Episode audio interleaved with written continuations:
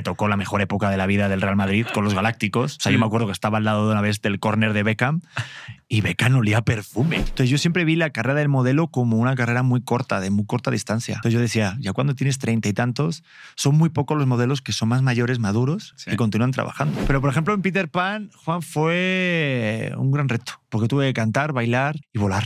Ajá. Una locura. Y aparte con Lola Cortés, nada más y nada menos. Sí. Una reinona en los musicales aquí en México. Mi invitado de hoy es Pedro Prieto. Empezó su carrera en España como modelo e incluso fue ganador del concurso de belleza Mr. Madrid. Después, continuó su camino en México estudiando el taller de conducción en el Centro de Educación Artística de Televisa, convirtiéndose en conductor de programas como Hoy y Miembros al Aire. Pedro es un todoterreno del mundo del espectáculo y también se ha aventado a hacer obras de teatro, telenovelas y hasta su podcast auténtico que la está rompiendo en Spotify. Yo soy Juan Lombana, entré a trabajar a Google a mis 19 años. Ahora soy emprendedor, una de las 30 promesas de los negocios de Forbes, chismoso, profesional y autor del libro de marketing número uno en Amazon. Click Swipe Tap Tap, la guía definitiva de marketing digital. Si quieres vender mucho más en tu negocio, lo tienes que leer o escuchar. Te dejo el link aquí abajo. Ahora sí, vámonos a darle crán al alacrán para que Pedro nos cuente cómo funciona su negocio.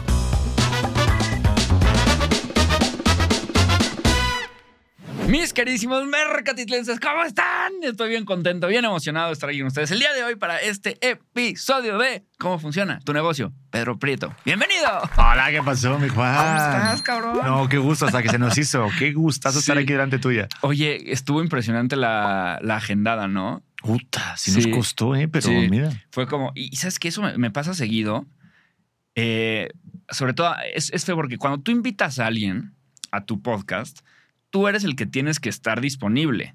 No, o sea, el otro no, el otro lo estás invitando. El otro te puede decir, ay, sí, yo nada más puedo los domingos, pues ni modo.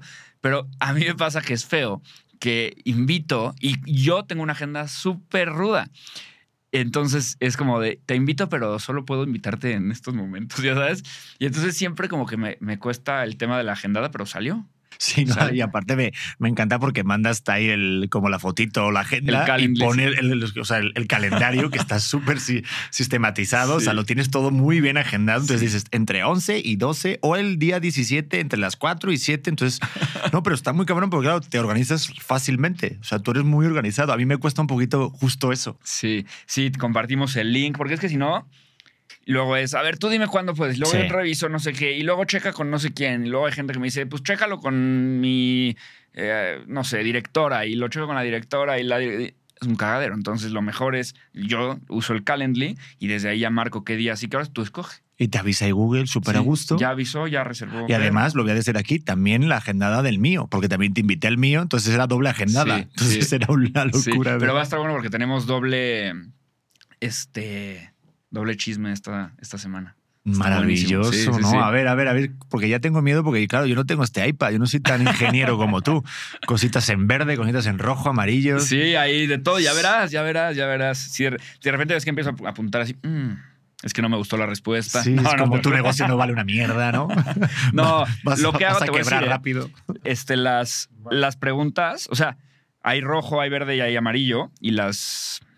Lo- yo las voy entrando, o sea, las voy seleccionando en la entrevista, obviamente según va la entrevista, este, porque si no, es, un, es más una encuesta, ¿no? Dicen que si no escuchas al invitado y no cambias el rumbo de tus preguntas con la entrevista, estás encuestando, no entrevistando, ¿no? Madre mía, choca esto Sí. porque llevo varios días intentando. Ay, no, no, no, no, no voy a hacer una catarsis ni decir, pero me está pasando eh, justo eso con, con gente allegada a mí Sí. de que me gusta. Yo odio la palabra entrevista. Ujú. O sea, me caga. Creo que Sí. los podcasts ahorita tienen tanto éxito porque son conversaciones. Sí, total. Y justo es la clave lo que acabas de decir. Tienes que escuchar. En la carrera, una de las cosas que te dicen siempre es que tu pregunta no dure más que la respuesta del invitado si no eres muy mal entrevistador. Sí. Ah, eso está No, no, es, no, no es porque te esté. eh, no- Sí, yo ahorita borro cuatro, ¿no? Olvídalo, sí, por eso. Digo, no, no sirve para todo, todo, todo, pero sí como una tónica general Sí. que el invitado hable más. Y, por ejemplo, lo de las preguntas, que tú tienes que escuchar e irte con el hilo, porque si yo te digo algo más interesante, se ve que estás desconectado. Oye, pero lo de los colores me llama la atención. Ah, lo de ¿Tiene los un colores- significado? Sí, lo de los colores lo hacemos, depende de qué tan parlanchín sea el invitado. Contigo no creo que haya problema y no voy a agarrar ninguna pregunta amarilla, porque las preguntas amarillas para mí no son de las mejores preguntas, pero si el invitado está siendo como muy pues hay gente que habla más y hay gente que habla menos, hombre, no por mala gente ni por buena gente. Simplemente hay unos que sí se avientan y otros que sí por tal y tal. Y entonces cuando veo que vamos cortos, empiezo a agarrar otras preguntas que no hubiera agarrado si te extiendes más. Qué chingo. Sí. Entonces eso me da a mí un poco de seguridad. Sí, Nunca las agarro, casi nunca, pero me da seguridad de, de que no, no te necesito. Si tú vienes muy puntual en tus respuestas, yo tengo más material para sacarte. Órale. Sí. ¿No? Y, y el, y el uso de los colores. Eso justo lo hago yo con los guiones. Te lo explican rápidamente. Cuando eres sinestésico y tal, los colores como que, es, que, que funcionan mucho más para la memoria, para asociar ideas. Ah, ok. Entonces, estás, Sí. muy, está- muy bien, estás muy Sí. cabrón tú. Y tenemos rojas también, pero esas no las ves porque esas sí de plano las quitamos. ¿Ah, sí? O sea, usamos, sí usamos los tres como semáforo, verde, amarillo y rojo. Y las rojas las quitamos. O sea, son preguntas que, pues, que me salieron, que las escribo y que a la hora de hacer la revisión digo, no vale la pena. Y la quito. Y la, o sea, la pongo roja y se esconden. En casos extremos las sacaría, pero no. Bendito Dios, veo mucho verde y amarillo, entonces Sí. deja las rojas para otro. Deja para la- Sí, totalmente. Oye, mi Pedro, y la, la primera pregunta del, del- del podcast justo es, es la más general, es en donde luego la gente se desenvuelve un montón y es, ¿qué negocio tienes o qué negocios tienes? Porque una de las cosas que ya vi sobre ti es que eres multifacético, haces de todo. ¿Y cómo funcionan esos negocios? ¿Cómo funcionan todos los diferentes negocios que has tenido y en dónde has estado? Digo, se pueden tener muchos negocios y no ganar nada de dinero, ¿eh? Eso es posible. ¿eh? eso también se puede. Y bueno, a la, ¿Cómo a la- funcionan o cómo no funcionan? ¿no? Puta, sí. No, porque sí le he metido de repente en negocios que dices, puta, pues no ha salido tan bien como uno esperaba, ¿no? Sí. Pero al final ves a aprender. Pues ahorita lo que más es mi podcast igual, que lo que creé fue una, una marca. Ujú. O sea, me di cuenta que depender siempre de otro, digo, yo vengo de la, de la televisión, Sí. de la actuación, de todo este rollo. Y claro, siempre depender de otro, sobre todo en un medio tan poco seguro como puede ser la artisteada, por decirlo así, genérico, pues no mames, creé una incertidumbre muy cabrona. Entonces creé este podcast, se llama Podcast Auténtico, y de ahí quise que partieran muchas cosas. Digo, he tenido mucha gente que me ha inspirado en esto, porque no estoy inventando ni el hilo negro, ni el rojo, ni el amarillo, Sí. ni nada. O sea, esto ya está hecho. Sí, sí. Lo que no está tan hecho es tú vivirlo de atrás, ¿no? Entonces, ¿cómo funciona mi negocio? Sobre todo dándole una personalidad. Creo que es muy importante. Y surgió justo en la pandemia. Yo mm, me, bueno, estaba en el programa hoy, el matinal mm, de aquí de México más visto, con mayor rating, y muy bien, pero cuando de repente se termina esa etapa de mi vida, dije, quiero crear algo yo. Entonces estuve mucho tiempo creando el concepto de auténtico. Y de ahí, pues, pasando muchas trabas para que funcione el negocio. Si quieres, me voy un poquito, ya, ya saco la cuchara. No, yo aquí te voy a estar. Yo, tú, eh, bueno, tú cuéntale. No, no si quieres me que- pongo primero en la superficie y luego vamos a... Porque sí está cabrón, no, está cabrón lo que vienes... Bueno, perdón por las palabras. No. pero esto, esto se puede en el podcast. Sí, sí, totalmente. Pero el rollo de monetizar, o sea, eh, la parte de monetización, que mucha gente me dice, ¿y el podcast por qué? ¿Cómo, ¿Y puedes vivir de eso? O sea, ¿y cómo sacas dinero? ¿Y cómo sale, cómo sale esa rentabilidad? Y, y ha sido un proceso. Yo llevo un año y poquito. Y realmente dándole bien, dándole bien, ni un año, Juan. O sea, Sí, yo sí, empecé sí, en febrero del año pasado. sí, es una locura. Súper rápido, sí. Pero creo que encontré cómo va el sistema, cómo va el rollete. Es que yo, yo siento que la gente que viene de tele, ¿no? La gente que viene de tele ya se sabe esos trucos. O sea, yo, yo por eso siento que, por ejemplo, al podcast de Jordi Rosado le va tan bien, porque, digo, obviamente él tiene grandes contactos e invitados y planea muy bien las entrevistas, pero sí creo que él es una persona que trabajó en tele toda su vida. Traerte a YouTube la viralidad no es tan difícil, porque, o, o a, o a las redes sociales, o sea, porque sí son los mismos trucos. Sí, es como Mar Chaparro, que hace su podcast ahorita, no sabes eh, si lo viste, o sea, si el- ahorita lleva dos, dos, yo nunca dos- lo he visto, pero dos- lleva dos episodios. Ah, bueno, a mí yo sí porque me, me etiquetaron en su podcast, porque abrió uno con su mujer. Ah, ok. Y yo tengo uno de los viernes con mi mujer. Sí, sí, sí. O Edwin Luna con su mujer. Este, dejen de hacer podcast con mujeres, con sus parejas, cabrones. Yo lo inventé. sí. No, no, la verdad que es- no, yo, yo, yo creo que el primero, el primerito fue Poncho de Nigris, ¿eh? Ah, cierto. Ahí yo se lo vi a Poncho. Sí. Entonces, la neta, hay que darle su crédito a mi querido Poncho, que yo lo vi con su mujer y dije, puta, Pero bueno, lo- luego voy a eso porque lo mío fue pura casualidad, ¿eh? Pero dices, no mames, claro. O sea, pues obviamente el episodio de Omar Chaparro con su mujer es como si lo hace pues, Alejandro Fernández, o sea, o cualquier así grande. Will Smith, no mames. Sí. Pues claro que lo vamos a ver, está Sí, claro, ¿no? Pero siento que no todos, todos, todos entienden el juego total, porque es de, de consistencia y, y de distribuirlo, no tanto de cómo hacerlo. Sí, eso Porque- es verdad. Porque yo tuve a Diego Rosarín, Juan, en el, en el tercer programa. Ujú. Y sí, la verdad, tengo que darle las gracias públicamente y en personal porque es colega, porque él me liberó muchas trabas para poder monetizar en YouTube. Ujú. Él. Pero dije, ah, ya la hice. Tengo a Diego y voy a reventarla. Y no es el episodio más visto. O sea, Sí. más como más que más llegó, más viral. No, hay otros temas, por eso te digo. Sí, totalmente. Sí, o sea, sí, la, la primera parte, por lo menos, de hacer el entretenimiento, creo que esa sí te la traen de la tele, ¿no? Pero sí es verdad, distribución, el, el clipeo, las redes y demás. Ahora, eh, me voy a regresar muchísimo antes de tu podcast a, a preguntarte de tu primero, de tus primeros negocios, que fue este, esta oportunidad que te llega de ser modelo de ropa interior. ¿Cómo, o sea, cómo te llegan estas oportunidades y, y qué? O sea, te, te pagan, cómo te ven, Te- qué te piden, cómo funciona esto? Puta, fue una casualidad de, de la vida, porque yo estudié periodismo Ujú. ahí en la Comunidad de Madrid y pues no me daba para vivir. O sea, realmente hubo una crisis muy fuerte en el 2008, creo, Sí. que fue pues, que nos, daba, nos daban como 300 euros, que serían, no sé, me acuerdo que a lo mejor serían 4.000 euros, digo 4.000 pesos aquí, Sí. 5.000 por ahí, menos, ¿no? Yo Sí, creo que menos. O sea, para vivir no te daba. Entonces, claro, me fui, me acuerdo, a una dinámica y, y me seleccionaron como modelo de ropa interior de una marca. Y eso me ayudó para meterme en el mundo del modelaje y entrar en otro modelo de negocio. Sí. Porque yo estaba trabajando de becario en una empresa de marketing, justo, eh, que me pagaban nada y yo hacía esta vida de modelo eh, y de actor de comerciales y todo ese rollo. Y me llegó porque yo iba a acompañar a un amigo, me acuerdo, estábamos haciendo una decanía y de repente alguien nos dijo, oye, vamos a hacer un show para que, o un evento, para seleccionar los modelos para un calendario de ropa interior, una marca italiana. Ok, fui, quedé como el mes de enero, o no me acuerdo qué mes quedé, pero lo que recuerdo es que me regalaron, aparte de muchos eh, calzones. Boxers para toda tu vida. Joder, tengo boxers para toda mi puta vida. No sé si todavía seguirán en mi closet, porque ya, no sé, algunos ya tienen Algunos ya- agujerillos. sí, ya huelen, ya huelen. Pero hay que mantenerlos por el recuerdo. Exacto. Pero lo que sobre todo me dieron fue como un book. Y entonces eso es como un currículum para un modelo. El O sea, book es como una serie de fotos con. serie de fotos y tienes un currículum, vas con tu, con, tu, con tu book, con tus fotos profesionales y con eso vas al cliente y el cliente te selecciona en función de cómo te ves y la variedad que tienes de trabajo en tu book. Con eso, gracias a Dios, me dio la oportunidad de conocer a un colega que había estado en México, había estado en Turquía, había estado en la India.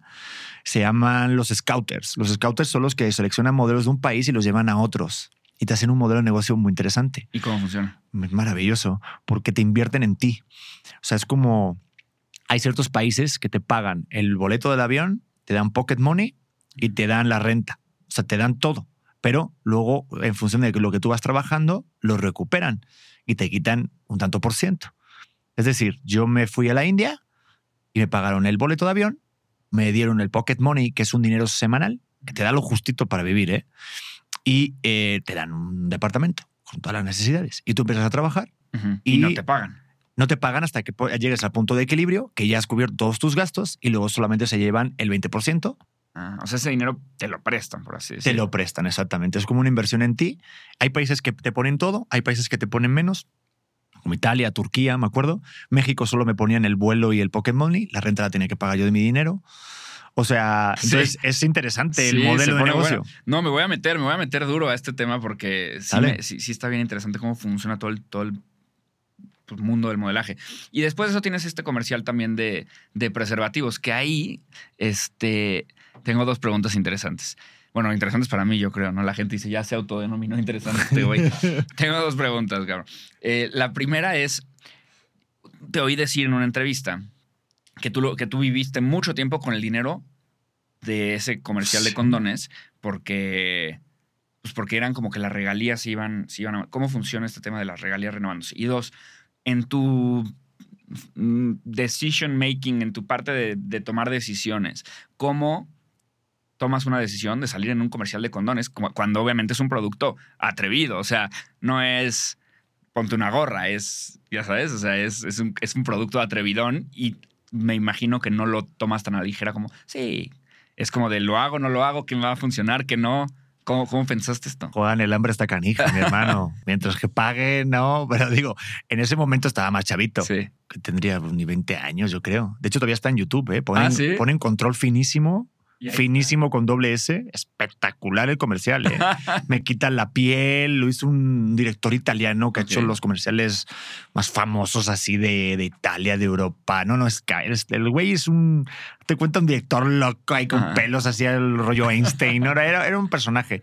Pues me costó mucho trabajo. Eran de esos casting que te mandan de comerciales. Y recuerdo que me decían, Pedro, llevan muchos meses buscando al chico y yo quedé. Pagaban para mí lo que era una millonada, que eran como creo que 10 mil euros o así, ¿eh? Ok, O ¿y- 11,000. ¿Y cuánto era un día de trabajo? O más? Era un día de trabajo, Sí, nada. solo. El tema es que obviamente luego se llevaba el tanto por ciento la agencia y, y en cuanto a lo del preservativos, sí fue un tema porque recuerdo, fíjate, ahorita me hiciste como un- una regresión, ¿no? Porque yo estaba con mi primera novia y recuerdo porque yo me tenía que besar con la chica. De hecho, el casting era muy sexoso, sin besar ni nada, pero en el cast, o sea, en el- en el En el comercial sí. estábamos sin ropa. Y había que besarse y eso sí que era un hándicap importante cuando tienes una pareja, pero yo le decía, oye, es algo profesional, me van a dar 11 mil, 12 mil euros, cabrón. Date un beso con quien quieras, en cabrón. mi vida había visto ese dinero, en mi puta vida. Digo, yo que venía de trabajar en Sara o en el corte inglés, que era como, como un Liverpool aquí, ¿no? Ujú. Este, pues, coño, nunca había visto, vamos, te- tenía que haber trabajado toda una puta vida para tener ese dinero. O sea, la verdad. Y, el- y- y estaba muy cuidado. Pero pues me metí porque pues sí, sí, sí sentí que era como algo en mi carrera que me podía aportar muchísimo. Era la primera vez que hacía algo profesional. Lo que no sabía era cómo, cómo iba a sufrirlo en persona, ¿no? Ya. Porque no fue nada fácil. Te voy a contar algo que creo que poca- po- pocas veces lo he contado. Pero con 20 años, esto es lo más, lo más bizarro que he hecho en mi vida. Me fui a una farmacia. Porque el director no quería que mi soldadito se pusiera feliz. Ok, ¿No? ajá, sí, sí. Sí, porque estás grabando, o sea. Soldadito, soldadote, nunca se sabe. sí, exacto. Mi mujer lo sabe. Se queda Te la quiero, mi vida. interpretación de la gente. Se queda ya la imaginación y lo que han vivido ellos. Es un reflejo de lo que ellos son, lo que quieran imaginar. No, pero sí, esto es real. Fui a la farmacia con la directora, con, con la jefa de producción. El director dijo que no quería que nada se notara ahí abajo de excitación y cual y tal. Y fuimos a una farmacia para pedir, no me acuerdo qué pastilla es, pero como una, Un inhibidor. un inhibidor de la, de la testosterona para que eso de ahí abajo se muriera. Y se murió, ¿eh? Como un cacahuate, cabrón.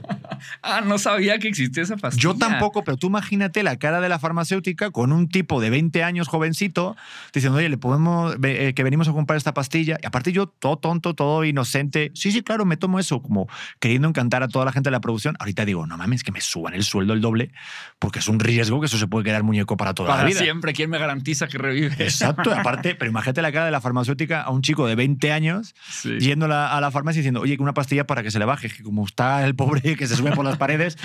Y fue un tema muy fuerte. Me acuerdo que el- todo el comercial fue incómodo, fue incómodo, pero sí, sí me dio para vivir. Jamás pensé que eso que hice hace tantos años se renovó durante tres años. ¿Y cómo, cómo se iba a O sea, ¿qué es, ¿cómo Me funciona hablan. esto de las, de las regalías? Pues a ver, hay una cosa, o sea, tú firmas un contrato y obviamente las regalías es en función de cada país que se emita tu comercial, Ok. Y, ah, te pero, pagan un dinero. pero esto le pagan así a todos los actores de todos los comerciales de siempre? ¿O Sí. este fue un muy buen, No, no, no. una siempre- muy buena chamba? Bueno, ¿Siempre que- es así? No, no, siempre es así. De hecho, mm, te tienen que informar. Yo, te- yo, yo tengo compañeros que de repente han hecho campañas que a lo mejor salen sus fotos en la otra parte del planeta. O sea, te cuenta que yo hago una, una- un comercial en la India y luego sale en Guatemala unas fotos mías. Ajá. Eso se paga. O sea, si toman una foto o un video de ese comercial o de esa foto de ese espectacular y no se ha pagado esa regalía, las multas son espectaculares, ¿eh? para la empresa o para la marca. Ah, wow. O sea, de hecho, entre compañeros siempre nos hemos echado la mano de que si yo veía la foto de algún compañero en una campaña, sí. tomas la foto, se la envías Sí, Pedro ya aquí en McDonald's en Dublín, ¿no? Así. Sí, sí, sí. Claro que sí, comen McDonald's. Exacto. Oye, cabrón, a mí nadie me avisó. Exactamente. O como Joe en Friends, ¿no? Sí. ¿No viste que cuando hay, hay un capítulo, yo soy súper fan de Friends. Yo también. Ah, pues el capítulo que está echándolo como el labial, ¿no? Ajá, en Corea. de, Corea. Bueno, ya. Yeah, Morado, ¿no? Sí. eh, labial para hombres, ¿no? Pues ahí, igual no te enteras, es que es cierto. Sí, sí, Entonces, este, yo me acuerdo que cuando estaba aquí en México, te habla la productora. Es que es muy cuidadoso. Entonces me decían, Pedro, se va a renovar esto. Y te van a. De hecho, fue bajando el precio se en función de los años. Es que el comercial de verdad está muy bueno. O sea, sí se echaron. Porque me hicieron una prótesis de mi cuerpo. O sea, yo estuve un día antes en un sitio de efectos especiales de películas Ah, de wow. Hollywood haciéndome un Pedro igualito, la cara, todo así, del- porque me quitaban la piel. Entonces, mis respetos por toda la banda que hacen esas Sí. cosas, porque estuve horas con un popote respirando porque te, te ponen tu cara. No, no, algo horrible. Pero también te pagan eso. Entonces, este, estuvo tan hecho y fue tan caro que lo estuvieron renovando durante tres años. Y cuando vine a México y no trabajé una puta mierda, pues cuando me dijeron, oye, Pedro. eso. Ah, espera, que ya, que ya me adelanté las preguntas no, amarillas, ¿no? no. Ah, no, no. Vale. Sí, ya empiezas a entrar en amarillo ahorita. Joder, No, no. madre. Espérate, espérate, que te voy a sumar. Y de repente hubo alguien y, y murió. Ah, ¿viste? Ahí, ¿Viste? No, Cambió, es- ahí está el, cambió. el título del clip. Y todos estaban muertos, ¿no? Bruce Willis. No, pero, pero sí, me, sí fue las regalías que, que me dieron para vivir en México durante mis dos primeros años. Que, bueno, el primer año sobre todo, que no trabajé en Sí. nada. Nada es Sí. nada. Bueno, sí, sí trabajé, pero no me pagaron nada. Sí, sí, sí. No, pero está muy interesante. No- yo no sabía que funcionaban así los, los comerciales. Yo pues, me imaginaría que te dicen, oye, te vamos a dar tanto dinero y vente y todos tus derechos son míos, firma aquí y ya pierdes tu voz como la sirenita y se no, acabó. Pero, pero espérate, Ju- Juan, o sea, ojo, al dato. Esto te lo estoy hablando de hace más de 10 años. Ahorita, cuando me ha tocado de repente alguna oferta que te dicen, oye, este comercial o tal, muchas marcas a- a- igual te firman tres años y ya durante esos tres años ya están ellos firmados Ya con esto. cubiertos. Entonces, por eso tienen que estar muy bien, con mucho ojo, de ser concretos a la hora de lo que firmen. Eso es importante. Sí, totalmente. Y luego llega el tema de Mr. Madrid, que, que en realidad pues, no es tanto un negocio, pero ¿cómo funciona ese ¿Cómo negocio? sabes todo ¿Cómo? esto? Yo te- te- Oye, si me estudiaste, cabrón. Claro, por supuesto. No, pero te daría miedo. Te daría miedo saber esto. Este, todo lo que sé de ti ahora. Pinche Wikipedia. Este, sí, es que lo que está en internet, ha habido invitados que nos dicen, y esto lo dije algún día, y yo, sí, está en internet, está en internet. ¿Cómo crees? Yo, sí, sí, sí.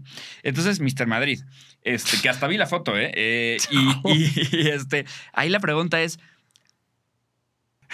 ¿te pagan de alguna manera? ¿Consigues patrocinadores? ¿Cómo funciona entrar a este tipo de certámenes? Este, y además, también oí que dijiste que hasta tú pensabas que estaba arreglado, ¿no? Que como que ya iba a ganar otro y demás. Sí, no, ¿Cómo, sí. funciona eso? No, ahí la pregunta es, ¿qué tipo de, qué- de, droga fumaste para meterte ahí? No, No, no, no, hombre, claro, no, no, porque ahí es- tú no te das cuenta, pero son esos pasos que das en la carrera que luego te dan, te regresan sin darte cuenta. No, totalmente, no. Y yo no lo busqué. Yo estaba, me acuerdo uno con una amiga que como justo me había hecho ese book, una amiga al día siguiente de haberme hecho el book, tal, recordaré toda mi vida. Estaba con mis compañeros de la carrera de periodismo con una cena y el día anterior esta chica, esta amiga, había enviado mis fotos a Mr. Madrid y había quedado Ella, sin decirte nada. sin decirme nada. Isa, ¿sabes quién eres? En una crack. Y Sí. de repente me presento y, me- y yo con muchas dudas y mis colegas, vete, ¿qué más? ¿Qué tienes que perder? Vete. Sí. Y, no- y fue en un lugar que era como un antro muy de moda ahí en Madrid.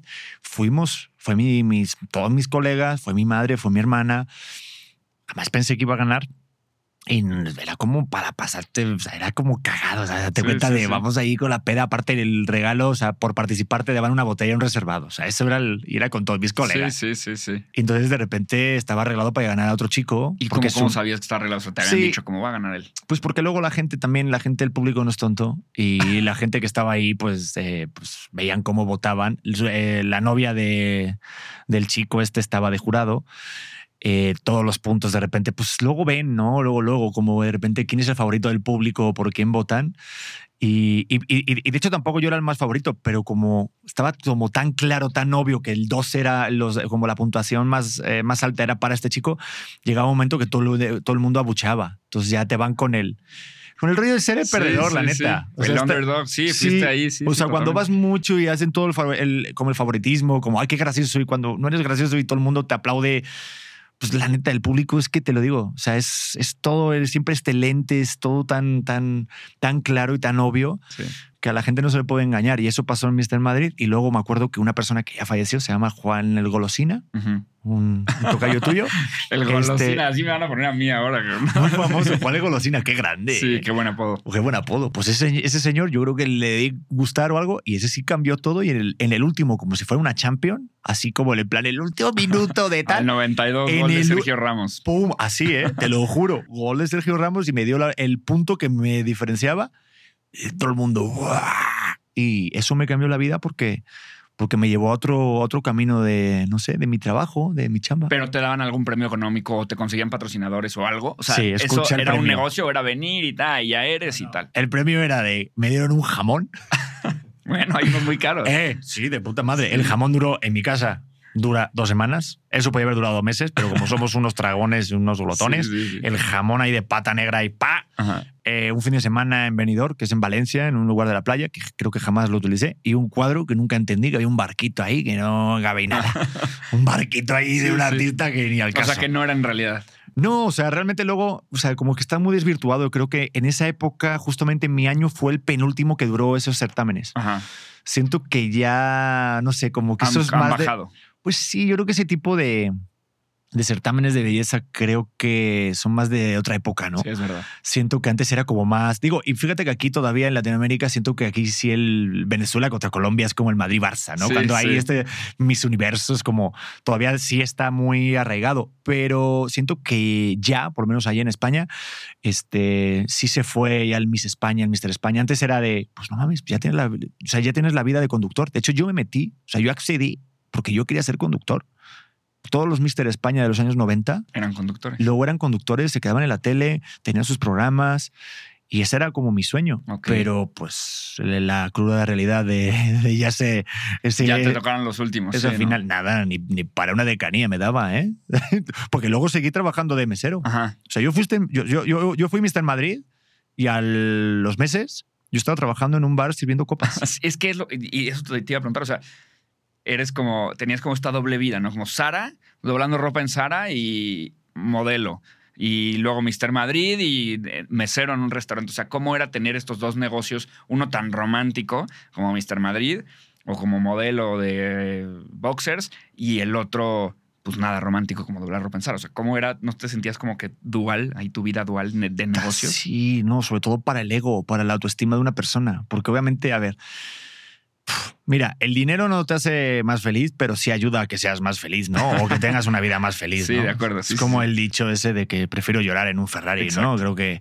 Pero en esa época, cuando estás tan chavito y tal, pues obviamente, pues cómo te muevas y cómo te ven, sí tiene un peso importante en la autoestima, ¿no? Sí. Y yo no era de tener grandes cosas, pero sí al menos quería tener una vida este, pues más llevadera, sobre todo para tener una pareja, po- poder invitarla a cenar, tal, Sí, sí, o llevarla en el coche. Y pues como modelo no podías. O sea, era más como la vida que puedes ver de fuera. Y mira que no había Instagram, ni había todavía redes. Bueno, Facebook sí estaba, pero no había como esto de aparentar tanto. Pero sí de verdad de, de sí decir, oye, pues joder, pues creo que quiero sentir que me va bien. Pero era muy difícil. Entonces sí era un toque de realidad de decir, oye, pues yo tengo que servir copas. Y a mí no se me caían nunca los anillos. Yo trabajaba en el Sara por el día ocho horas y luego trabajaba otras siete horas por la noche. De lunes a sábado, Ah, wow. literal. Así te lo, te la planteo. Sí, y sí, nunca sí. tuve coche, o sea, en el carro. Tuve ahí un, un desliz entre español y mexicano. Dale, dale. Un sistema. El carro coche. El carro de aquí todos, todos entienden de todo, hombre. Bueno, pues no tuve coche hasta los 33. Yo nunca tuve un coche propio. Oye, y entre todos estos como trabajos que ibas haciendo justo como para poder patrocinar lo que verdaderamente querías hacer, que era el tema de modelo y conductor y todo eso después, eh, estuviste de seguridad en el Bernabéu. Sí. También, y en el, bueno, no, antes el, el Ramón Calderón, ¿no? Que era el de No. antes del... No, no, eh, sí, siempre fue el Bernabéu, el pero estaba. Ramón Calderón, el presidente en esa época. Pero hasta es que, es que también estuve en el Vicente Calderón. Ah, en el Vicente Calderón. Eh, iba a sí, decir. sí, tuve los dos. Sí, sí, sí. ¿Cómo, o sea, cómo es ser seguridad de tu equipo? O sea, que te encante y que está el partido atrás y volteas, ¿no? ¿Y cuándo te pagaban o cómo te pagaban? ¿Te decían vente toda la temporada o, o te dejamos oír pero no puedes voltear? ¿Qué te decían? O sea, ¿cómo era? Te voy a contar la verdad. Mira, eh, joder, ¿qué van a pensar de mí? Pero estaba muy chavito y las necesidades de la vida, ¿no? Pues yo muy contento, con 16 años fue mi primer trabajo así bien Ajá. Eh, y te contratan y estás en, en el acceso durante los primeros minutos. Cuando ya empieza el partido, hay muchos de seguridad que te bajan al campo, que estás... eh, O sea, eh, primero estás donde los boletos y luego te Sí, meten a. Y luego te meten y tienes que mirar al público continuamente porque en esa época además era, estaba muy de moda la gente que, sal- que saltaba y hacían sus mamás y todo Sí, el porque rollo. los grababan, ¿no? Antes de que lo bloquearan. ya no los graban. Ya no los graban. Pero sí. tienes que estar pendiente todo el rato y claro, eh, pues querías ver el partido. Aparte me tocó la mejor época de la vida del Real Madrid con los Galácticos. O sea, yo me acuerdo que estaba al lado de una vez del córner de Beckham y Beckham olía perfume, cabrón. O sea, decías, joder, qué bien huele el sudor de Beckham. O sea, me acordé de toda mi vida, estar- pero esto es real, ¿eh? Sí, sí. Y digo, no mames, que, que me dé la camiseta solo para olerla, ¿sabes? Sí, sí, sí. Eh, pero recuerdo que en esa época pagaban muy poquito, pagaban a lo mejor 22 euros por cada partido, Ok.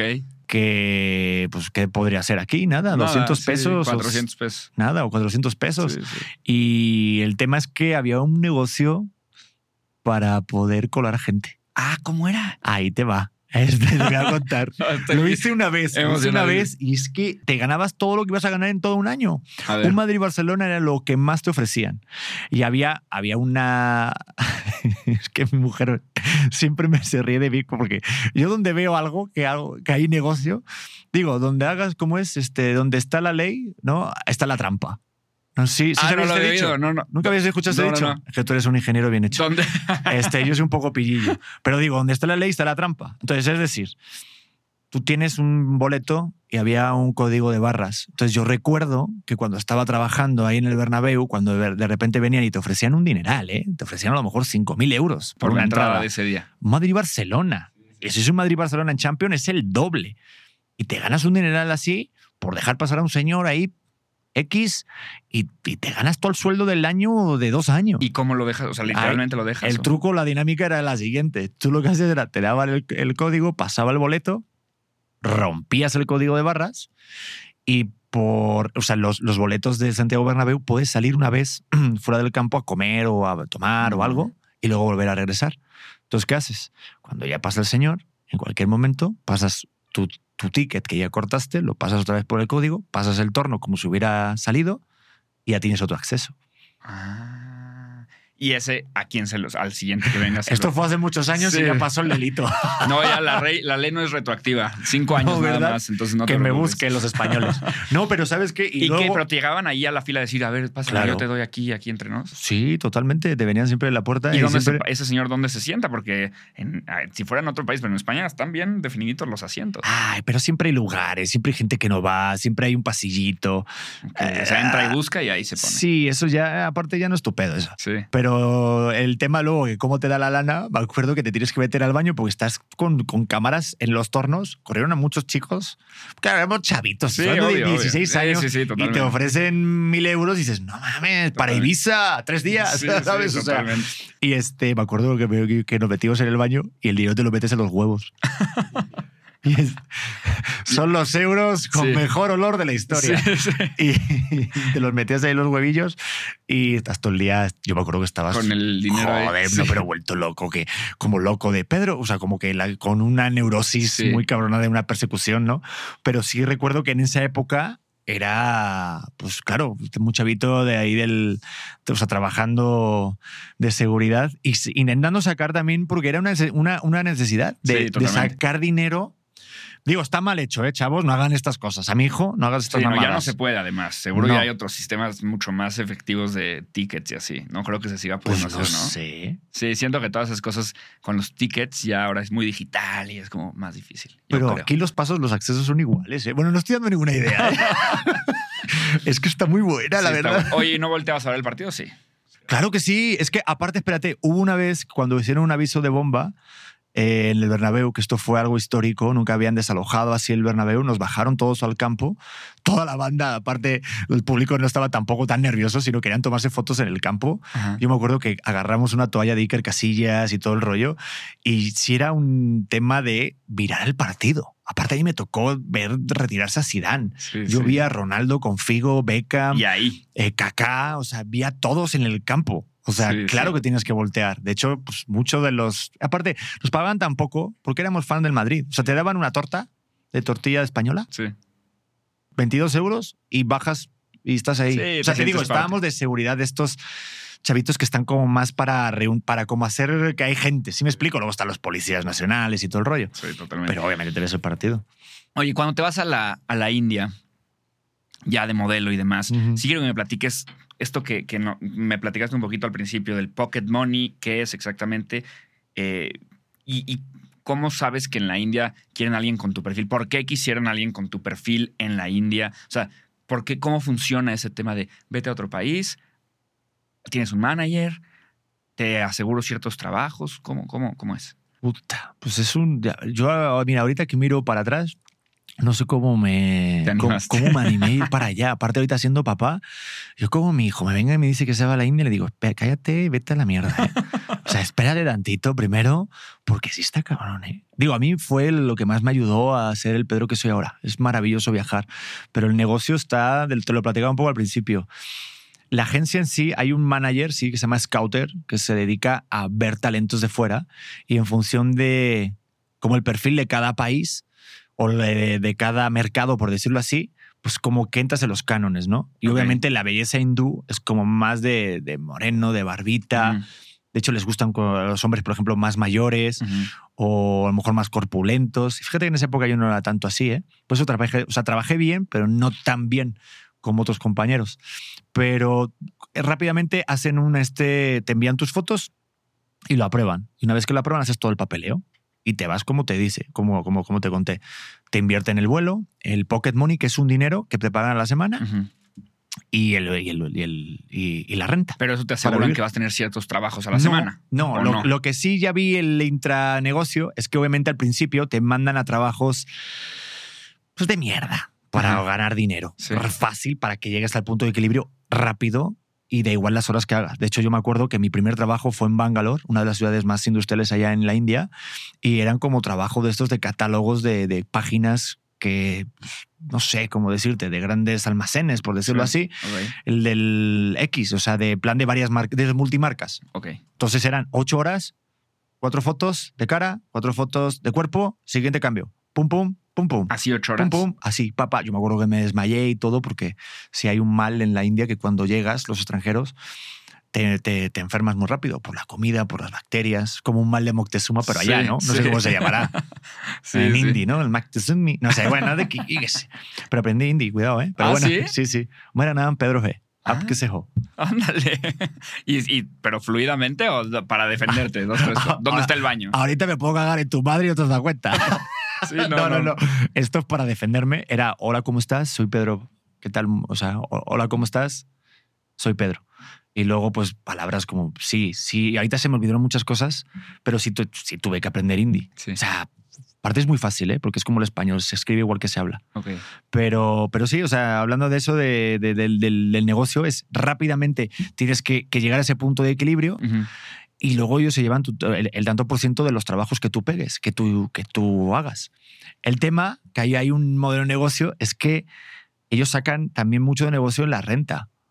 Ah, ¿la renta del departamento? Claro, tú estás compartiendo un departamento con a lo mejor 8 o 10 modelos de varios países y, la, y la renta es más alta de lo normal que si vivieras allí. Esto te das cuenta después. Pero ellos, pero ellos te pagan esa renta, ¿no? En Eh, algunos no, no, sí. o sea, tú la tienes que pagar con tus trabajos. Ah, Entonces el negocio está... Es ellos si te se la, llevaran te la una cobran a la comisión. mala, sí, sí. Ajá, o sea, Sí. entonces como que se llevan una comisión.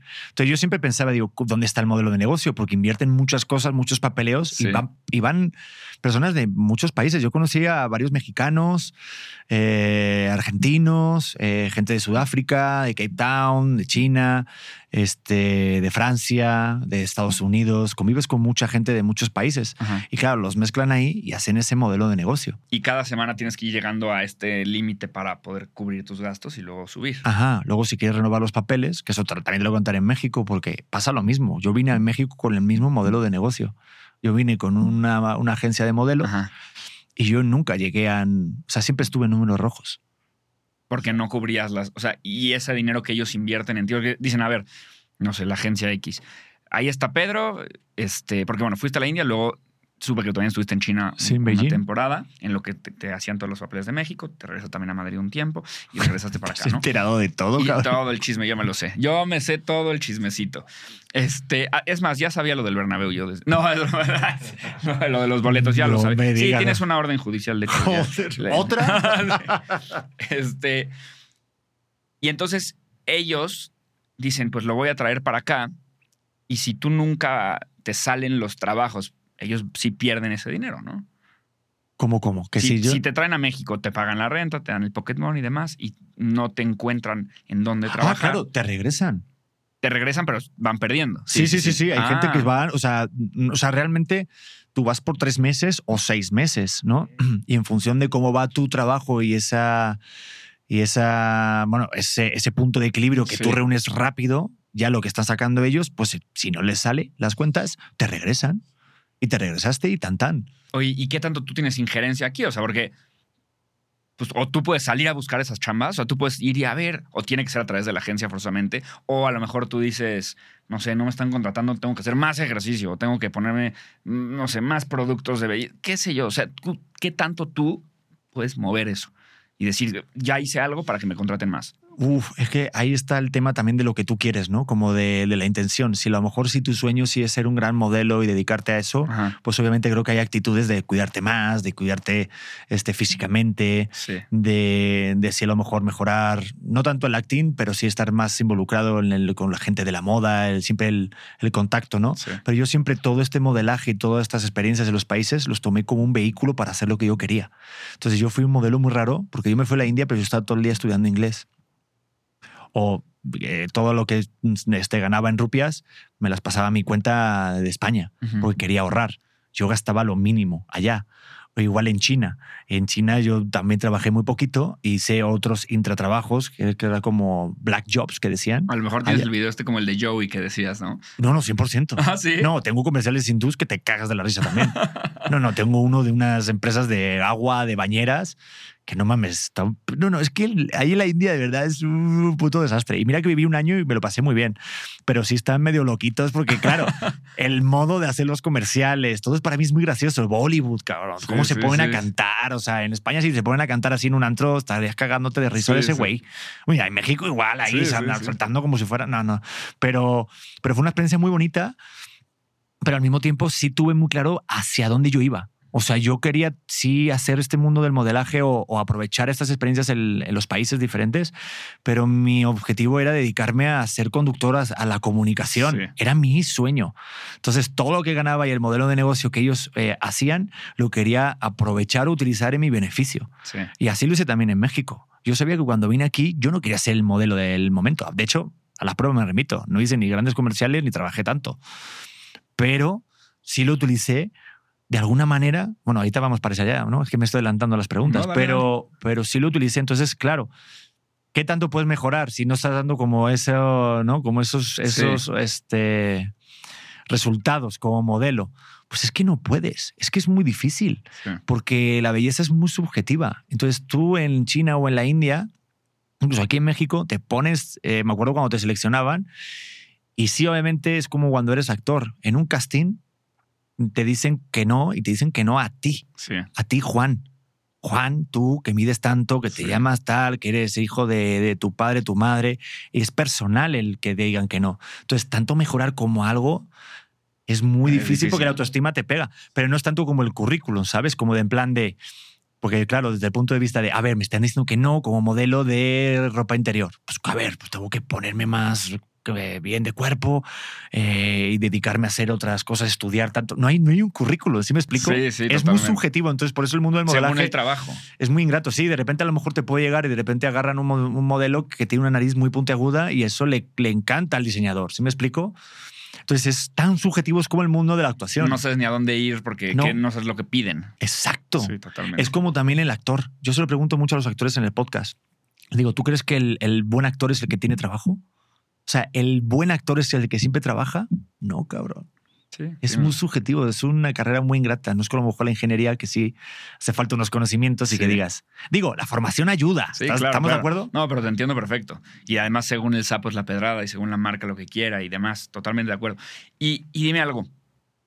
Este, ahora que ya estuviste de modelo en, en Madrid, en India, en China, en México y ahorita antes también de entrar al tema de la conducción, que es lo que, que, es lo que te encantó, ¿cuál es la diferencia del negocio en todos estos diferentes lugares y, y por qué? O sea, eh, de cómo pagan, de cómo los tratan, de qué tan la- las jornadas laborales. A lo mejor en la India o en China eran súper largas y a lo mejor en Madrid menos y en México sí, no sé. ¿Cómo, ¿Cuál es la diferencia entre estos cuatro lugares No, en el tema del modelaje? Pues sobre todo la forma de pago. En el modelaje siempre te van a pagar a tres meses ah, sí. o a seis meses. Entonces tú tienes que agarrar. y No, y también pasa también en la actuación. ¿eh? ¿Pero quién te paga? ¿La agencia o te paga la marca? te paga la agencia.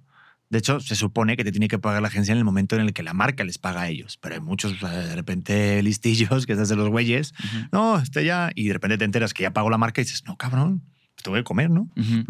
Pero sí recuerdo que es muy difícil vivir así porque te pagan a los tres meses, mínimo 90 días. Entonces, claro, si a lo mejor tienes dos meses que no pegas ningún trabajo, que no agarras nada nuevo, ninguna campaña. Yo recuerdo que, pues claro, dices, ¿qué hago durante esos dos meses? Entonces, claro, muchas veces te vas a dedicar a hacer otros tipos de trabajo, ya sea de mesero, ya sea de decán, de activaciones, para tener ese fijo de esa manera de que cubras esos dos meses Sí. Que tarda el salir el pago. Entonces yo siempre vi la carrera del modelo como una carrera muy corta, de muy corta distancia. Entonces yo decía, ya cuando tienes treinta y tantos, son muy pocos los modelos que son más mayores, maduros Sí. y continúan trabajando. Son muy poquitos, se va reduciendo. Entonces yo siempre vi como, como esto de muy, muy cortito, va, va, va a ser de poca duración. Sí. Entonces siempre me estaba preparando y quería ir para el otro punto. Que yo siento que la carrera de conductor, la carrera de actor te puede dar más. Claro. O sea, y aparte, el mundo del modelaje, eh, para los hombres es, yo me acuerdo que está más, es más difícil. O sea, en cuanto a, a los pagos.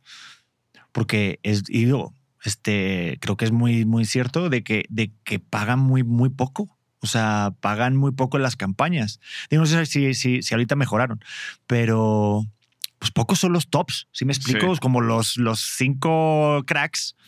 Y luego están los modelos que son un montón de muchas marcas y te da lo justito para vivir. Pero el modelo de negocio es ese. Son tres meses te van a pagar y depende obviamente del país donde estés trabajando. Porque la rupia, si la quieres pasar luego a tu moneda, es- te dejas mucho dinero. Pásalo del banco. Yo me acuerdo de, de- de las rupias a los yuanes.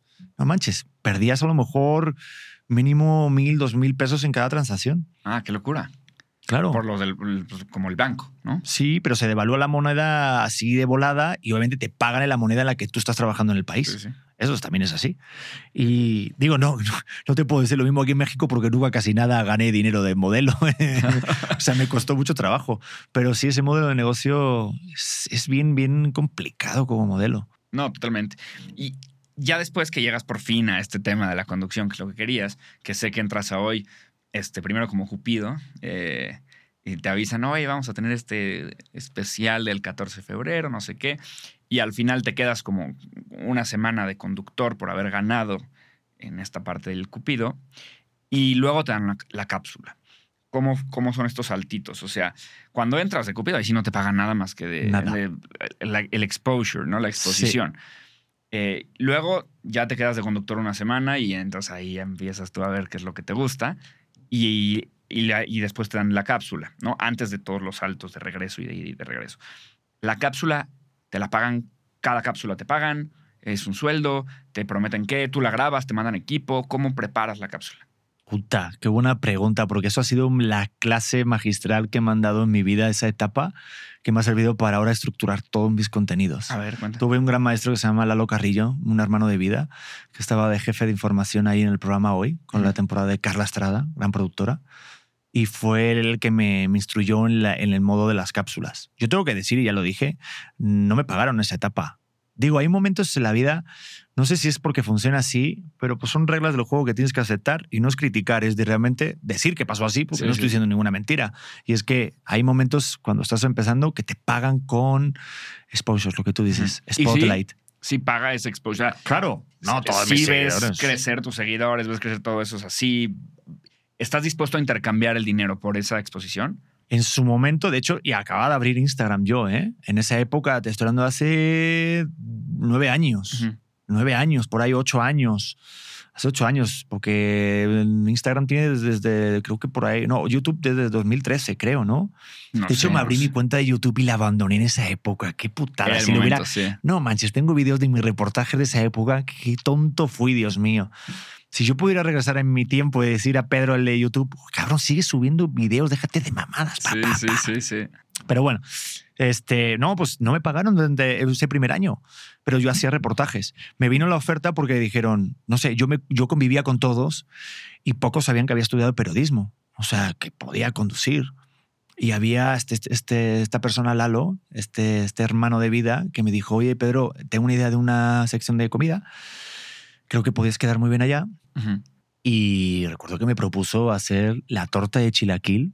Maravillosa Sí, entre muy Alfonso Reyes y Tamaulipas. Los que están en Ciudad de México saben de lo que hablo y los que no, vengan En aquí. la esquina del Chilaquil, ¿no? La que se forman dos horas no todos. manches. Yo nunca he ido, fíjate. ¿Nunca has ido? No, No, porque manches, Nada más de saber que no importa en el momento en el que llegue, voy a hacer dos horas ahí. Nada, yo- ¿Sabes lo que voy a hacer? Voy a mandar un rapi a que se forme. Eh, es que van rapis. Sí. No, no, no. Y van de repente, yo me acuerdo, venían este, gente de, de- de delivery y iban a por 10, 20 tortas. Sí, es que sí. Y ese día que yo fui a grabar, imagínate ahora que ya están son mucho más famosos. No, pues este fue una- un un lugar maravilloso por ver esa torta de chilaquil. Pues me preparé ese, ese reportaje como si fuera mi máster. O sea, fui y fui muy metódico. Y me acuerdo que la forma en la que me estructuraba las cápsulas Lalo es lo que yo hago ahorita. O sea, tú cuando haces un reportaje, igual que un podcast, tiene que ser una historia Ujú. Tienes que hacer una introducción, tienes que hacer que todo el mundo se integre, aunque no tengan idea de lo que es una torta de chilaquil, hazte cuenta. Lo presentas, das una introducción, presentas el tema. Luego de ahí tiene que haber un nudo, tiene que haber un conflicto, tiene que haber algo que genere una emoción, tanto de risa, de llanto, de, de lo que sea. Asco, eh, alegría, algo que te genere una emoción. Entonces buscábamos la estructura que podíamos preguntar que podía generar la chicha, la carnita del reportaje. Y luego un final que el final siempre era como pues ese cierre de poder invitar. O sea, el, el mensaje de la cápsula y de la sección que yo tenía de comida era de una persona que nace de, en otro país, Sí. viene a disfrutar la, la- la gastronomía mexicana Totalmente.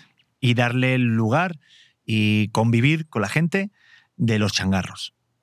Y, y fue un exitazo y yo me lo he pasado genial y de hecho ahorita lo estoy retomando con algo que estoy haciendo nuevo Mm. con el programa de Es en Serio ya, porque siento que la gastronomía, igual que me decía un maestro, fíjate, para ser mexicano y, con- y conocer bien la cultura mexicana, tienes que hacer dos cosas, me dijo esto el señor Cobo. Una es hablar como un mexicano, utilizar palabras mexicanas, y otra, comer como un mexicano. Si quieres meterte en la cultura mexicana. Y 100%. Sí, sí, O sí. sea, y, y de ahí, como lo estructuraba, era la manera de que yo me buscaba los lugares, yo conectaba con la gente, yo le proponía a la, a la- a la persona, de, eh, o sea, a Lalo, que era el jefe de información, oye, encontré este lugar de helados, encontré este lugar que tiene comida yucateca, que los menús son 100 pesos y que tiene esta historia, encontré este lugar de tacos de hamburguesa, encontré este lugar de las machetes o de las flautas de la Romero Rubio, o sea, pum, pum, pum. Y hacerlo de manera que sí generara, porque son tres minutos de cápsula. Sí, nada. Y Es en ese tiempo tienes que meter toda la Y yo sabes lo que hacía, yo trimeaba, hacía el, prim- el primer corte de edición. Yo llegaba, yo nunca, o sea, sí había estudiado el Avid, me acuerdo en mi carrera, pero se me había ido los conocimientos.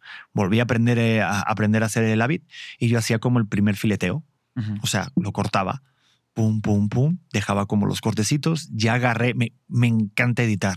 Ujú. Siento que cuando estás delante de la cámara tienes que saber hacer lo otro, porque también sé grabar. Sí, porque la parte de la historia Sí, se cuenta en la edición. Totalmente. Da Sí, sí. igual lo que vivas, sino es lo más importante es cómo cuentes lo que vives. Ujú. O sea, eso es así. Entonces tú puedes tener buen contenido. De hecho, había unos lugares, te voy a contar la verdad, fuimos a un lugar que se llama Chilaquilers, Ujú. que está maravilloso ahí en la, en la Revolución. Y ese día fue un de estos lugares de que tienes que improvisar porque el otro te, te falló. Nos presentamos y a las 5 de la tarde estaban cerrando y no había gente. Los chilaquiles son más por la mañana. De hecho, amo los chilaquiles. Y tuvimos que falsear que, que hubiera gente. Y si ves el reportaje, te vuelves loco de que parece que, que- que, bueno, que está a rebosar. Y es un lugar que tiene mucho éxito, que pero no por la de otro- tarde. de otro momento. No, no, no, no. Agarras gente. Yo soy una obra de arte. Yo me. De verdad, o sea, cuando tú quieres algo, tienes que echarle Muchas ganas, perdón. O sea, tienes que echarle mucha actitud y la, y la cámara es mágica, cómo se cuentan las cosas. Entonces tú puedes agarrar gente de un lado, de otro, hacer los platillos, las tomas igual un poquito más cerradas. eh, Sí. lo lo falseas, te lo inventas. Pero, pero más que nada en ese caso, porque ese lugar, digo, aparte me daba mucho coraje por, por las mañanas, es un éxito rotundo. Sí. Pero claro, a las 6 de la tarde presentarte, tenías que salvar, porque mis cápsulas salían todos los viernes. También otro tema. ¿Y tú las grabas con qué? No, sí, venía, venía un, un venía una, de hoy. sí, venía una cámara de, de hoy, mi querido César, que siempre ha estado apoyándome desde el principio. eh, y a lo mejor se me juntaban dos, tres reportajes al día porque yo estaba estudiando en el SEA. Eso es un tema. El, el estar comprometido de que tiene que salir todo. O sea, irte a grabar desde el principio hasta el final. Yo me escribía las entradas. Yo era mucho más metódico, igual que ahorita que tú. O sea, Ajá. ahorita ya un poquito me vale, no sé, ya lo tengo en la cabeza. Sí, exacto. Pero, pero sí, todo lo tiene escrito. Todas las preguntas, toda la entrada, toda la salida. Sobre todo también agarrar sensibilidad de gente que te pueda funcionar. Porque, digo, tú me estabas platicando lo de las preguntas al principio. Porque, obviamente, en, en- a ver, en un reportaje, ¿quién, quién es el protagonista? Pues yo, Bueno, el- no- no es una sobre, sobre lo que se está haciendo el reportaje, ¿no? Muy bien, tú eres un crack. Es el contenido. Sí, sí, sí. O sea, pero hay mucha gente que a lo mejor puede cometer error, y yo lo he hecho, ¿eh? de creerte que el protagonista puede ser tú o Ah, puede claro. ser la, la persona que entrevistas. No, es lo que se dice. Entonces, a lo mejor encuentras una persona que es muy afable y es el chef, que es justamente la persona indicada que hizo ese lugar, ese, ese restaurante, pero no sabe comunicarlo, el mensaje. Sí. Entonces, de repente agarras a alguien de la cocina que tiene una, un carisma y tiene una facilidad para la cámara y esa persona te hace el reportaje, porque no es la persona, sino es lo que se dice. Totalmente. ¿Y, y cómo medías? O sea, si, si ya estabas traba- trabajando para, la, para el alcance, ¿no? O para, sí, para el exposure que te dan en el programa, ¿tú ibas, lo ibas midiendo en alguna red o algo? O sea, ibas haciendo un refresh de, ya salió mi cápsula de los chilaquiles, ahora sí Instagram, ¿no? Porque este es mi pago, ¿no? Casi, casi que como si te hubieran depositado en el banco que le das refrescar a ver si ya cayó el pago. Como el pago era la exposición, tú ibas midiendo que esa exposición y decías, ay, un millón de seguidores, ay, 500 mil views, no sé qué. O sea, ¿lo ibas viendo? Puta, pues fíjate que no tanto. Uf, qué buena pregunta, Juan. es que uf, en esa época no había ni siquiera cuenta de Instagram de, o sea, como tal de Televisa. Ajá. Pero es que justa, o sea, es que en esa época, fíjate, ¿eh? porque coincidí con esta persona que llevaba la cuenta de Instagram del programa hoy, años después, se llama Aníbal, y recuerdo que yo, mis amigos suyos, porque veía que subía cosas de Televisa, y yo le decía, sube mis reportajes a la cuenta de Instagram de Televisa que llevaba un poco el programa de hoy y todo tal. Televisa, sí. Pero no había como una, una, una sección, un, un departamento especializado como lo hay ahorita que lleva las redes de cada programa. Entonces, fíjate que no es hace tanto tiempo, ¿eh? hace ocho años. Y yo lo subí a mi cuenta de YouTube. Recuerdo que no había tanta presencia en cuanto a reportajes. Y sí lo miraba, pero no me preocupaba porque yo lo que quería era continuar en el programa. Entonces, una vez, Nino Canún, que es un productor que lleva Cuéntamelo ya, me dio uno de los consejos maravillosos, porque siempre que terminaba el reportaje yo pedía, o sea, yo decía, oye, ¿qué tal? ¿Qué les pareció? Oye, ¿y tal? Rápidamente prueba, o sea, siempre pides como la aprobación, ¿no? Y me decía, no news, good news. Sí, sí. Si la productora y la gente de arriba nadie te ha dicho nada, tanto para bien o para mal, es que está bien, pero no preguntes. Y se me quedó siempre clavado en el est- porque fue un proceso de que yo quería presentar mi cápsula. Yo al principio no las presentaba, Juan. Nada más. yo estaba viendo. De hecho, te cuento algo. La primera vez que vi, o sea, que salió mi cápsula, fue el día un día que hubo un sismo. Yo estaba viendo en el departamento donde yo vivía de los modelos y no pude verlo porque empezó a temblar y nos tuvimos que bajar. Ajá. Y la presentó, creo que fue Héctor Sandarti. Creo que fue la- el primer reportaje que salió mío. Entonces fue como un wow, ¿no? Entonces yo nunca las presentaba. Entonces fue un proceso de. Y luego ya Pedro las presentaba, iba, yo iba a foro, las presentaba, daba el final y me iba. Y fue así, pero la única forma de medirlo, digo, yo lo subí a mi, reporta a, a mi canal de YouTube, pero por, por subirla. Ni me, ni, ni me fijaba en los suscriptores, ni los views, ni nada. Instagram apenas lo acaba de iniciar. No, no estaba clavado Como en que nada. tenías el- más bien el, el- el objetivo de después que me contraten, que fue lo que, o sea, que, que, sí, Exacto. este, que, que al final pasó, ¿no? O sea, que fue ya cuando entraste bien este, de conductora hoy, este, hecho y derecho, ¿no? Con Natalia. Telles y demás. ¿qué cambia ahora? O sea, ya te dicen, sí, vente para acá, ahora sí se firma un contratito o se sigue No, pagando con likes o cómo funciona. No, no, no Y- así. y, bueno, te, te hago primero esa parte y luego quiero que me platiques cómo es grabar hoy. O sea, a qué hora te tienes que despertar, cuántas horas pasas en el foro, o sea, cómo funciona. Puta, mira, no fue nada así porque terminé mi, mi, mi, mi paso como haciendo reportajes. Digo, tuve la suerte que me metí en una novela que me llamó Rocio Campo y, me, y me puse de conductor digital cuando apenas estaban iniciando con el rollo ¿Qué es de conductor digital? Conductor digital era de que llevaba las acciones digitales de lo que pasaba en la novela. De hecho, fue la primera novela que se aplicó un 360 puro y duro. En- se llamaba Antes muerta que Lichita, Ujú. con Mete Perroni y Arad de la Torre. Entonces yo lo que hacía era un backstage continuo de todo lo que estaba pasando en la novela, la historia. Y lo subían a redes, ¿ok? Lo subía en las redes y dentro de la novela había como interacción. Es decir, a lo mejor pasaban cosas dentro de la novela. Esto fue como muy pionero. Y a lo mejor tú agarrabas, eh, yo agarraba el celular, hacía así, y de repente ponía algo, un, un- un subtítulo, un super, ¿no? Y decían, si quieres ver lo que vio Pedro en la novela, vete a la Ah, página tal. Y dentro de la parte digital, pues salíamos haciendo una, un contenido especial. Ok. Un contenido premium. Es como cuando te, te suscribes a un canal de YouTube que dices este contenido es solamente para la gente que se suscribe. Así. Ok. Pero digital estaba muy interesante. Y luego, aparte, contenido de comedia con todos los personajes. Igual, hacíamos una junta de producción y eso sí era pagado. Eso sí me dio, no mames. Y aparte me pagaron muy bien, tengo que decirlo. La novela. Ajá. Entonces yo estaba en hoy, pero eh, por estar en hoy haciendo reportajes de comida, me salió esto. Y fue un gran acierto. Aparte estaba estudiando en el SEA, entonces fue... Y aparte luego Estabas me salió... sí, y me salió una obra de teatro que hice Garfield y hice Hércules. Entonces, de lunes a domingo no tenía vida. O sea, me refiero a vida personal, Sí, nada. claro. Vida profesional, estaba encantado. Pero me dio todo eso para vivir.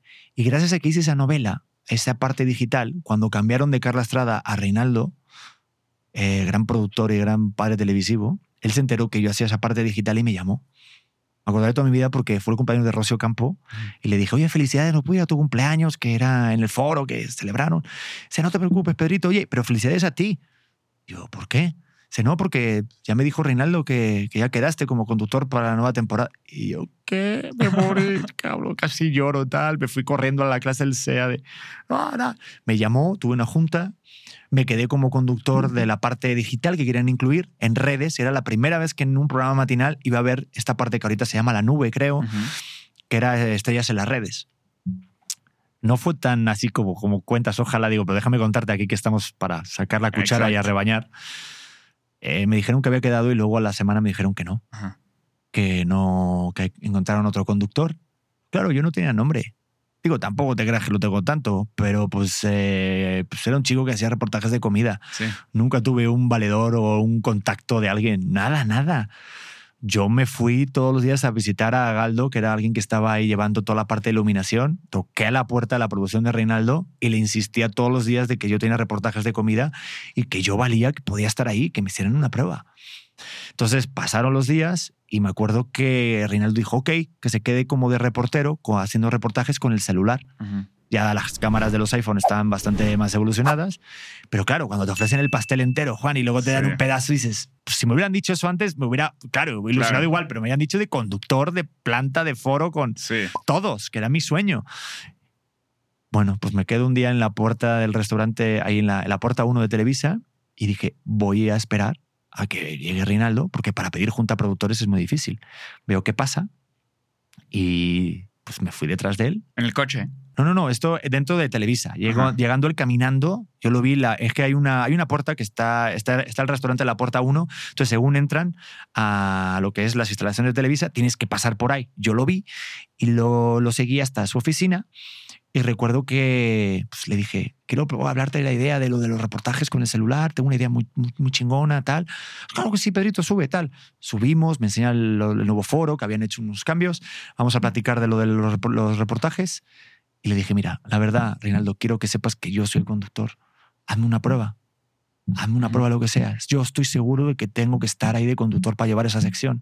Confía en mí. Me acuerdo que se quedó traspuesto porque, claro, pues, le engañé un poquito, ¿no? Salí, o sea, pues, rápidamente él me cortó como la emoción, ¿no? Me dijo, ok, no sé qué, y me, me cambió de tema y casi como que me dio el avión y ya me fui. A los tres días, cinco días, me llamaron y tenía una prueba con Natalia Telles. Ujú. Me preparé esa prueba como loco. Hasta tenía canciones apuntadas porque me mandaron como un poquito de guion de lo que iba a ser esa prueba. Entonces yo me acuerdo que teníamos que hablar de unas fotos de Chayanne. Yo me, me- me preparé unas canciones en Spotify de Chayanne para sorprenderla a ella. Hicimos la prueba y hubo una sinergia maravillosa y quedé. Y quedé como conductor. O sea, me avisaron al día siguiente de que se había quedado. Y te cuento, nunca había regresado a España a ver a mi familia desde que había venido a México. Dos años y medio, porque yo no me. Yo, yo, yo me propuse el. Hasta que no lograra algo chingón, no iba a regresar. Y me hablaron de así, oye, Pedro, que quedaste. Y me fui al día siguiente, era el día de Navidad. Y fui cuatro días a ver a mi familia. De hecho, tengo el video en mi canal de YouTube Ajá. en el que di una sorpresa a mis padres porque mi hermana fue la única que fue mi compinche y fui dando una sorpresa a mi familia, nunca, o sea, no avisé a nadie. Fui cuatro días y luego me, re- me- me regresé porque eran los ensayos de la nueva temporada en hoy, pero así fue como quedé conductor en hoy. Y esto ya era conducción real, oficial, en foro, diario, En foro con Lizardo, con Natalia Telles, de hecho fue pues mi comienzo real Sí. porque era todos los días. Y aquí, ¿cómo Ahí te grabas? ¿Te, Pues- levantas a qué hora? ¿Cómo te qué preparas? ¿Qué haces? De hecho, cuando ya terminó mi, ah, mi, mi etapa ya, sí, sí, sí fue un duro golpe porque la rutina es muy marcada, Juan. O sea, es, era mi vida, era de lunes a viernes, todos los días. Te mandan el guion por la noche, o el día anterior, o en, si hay cambios, en la mañana. Me acuerdo que te mandaba el mail y yo, por ejemplo, por no haber tenido toda una infancia en México, hay cosas que se me escapaban de cultura general o de, de, de- de la llamada ciencia infusa, que sabes lo que sabes, pero no sabes por qué lo sabes. Sí, sí, sí. O sea, tú sabes quién es este Carmen Salinas, pero porque has vivido toda tu vida. Sí, sí, sí. O sea, cosas como Siria Pinal, o sea, gente que tienes que tener ciertos conocimientos y sobre todo el mundo del espectáculo. sí.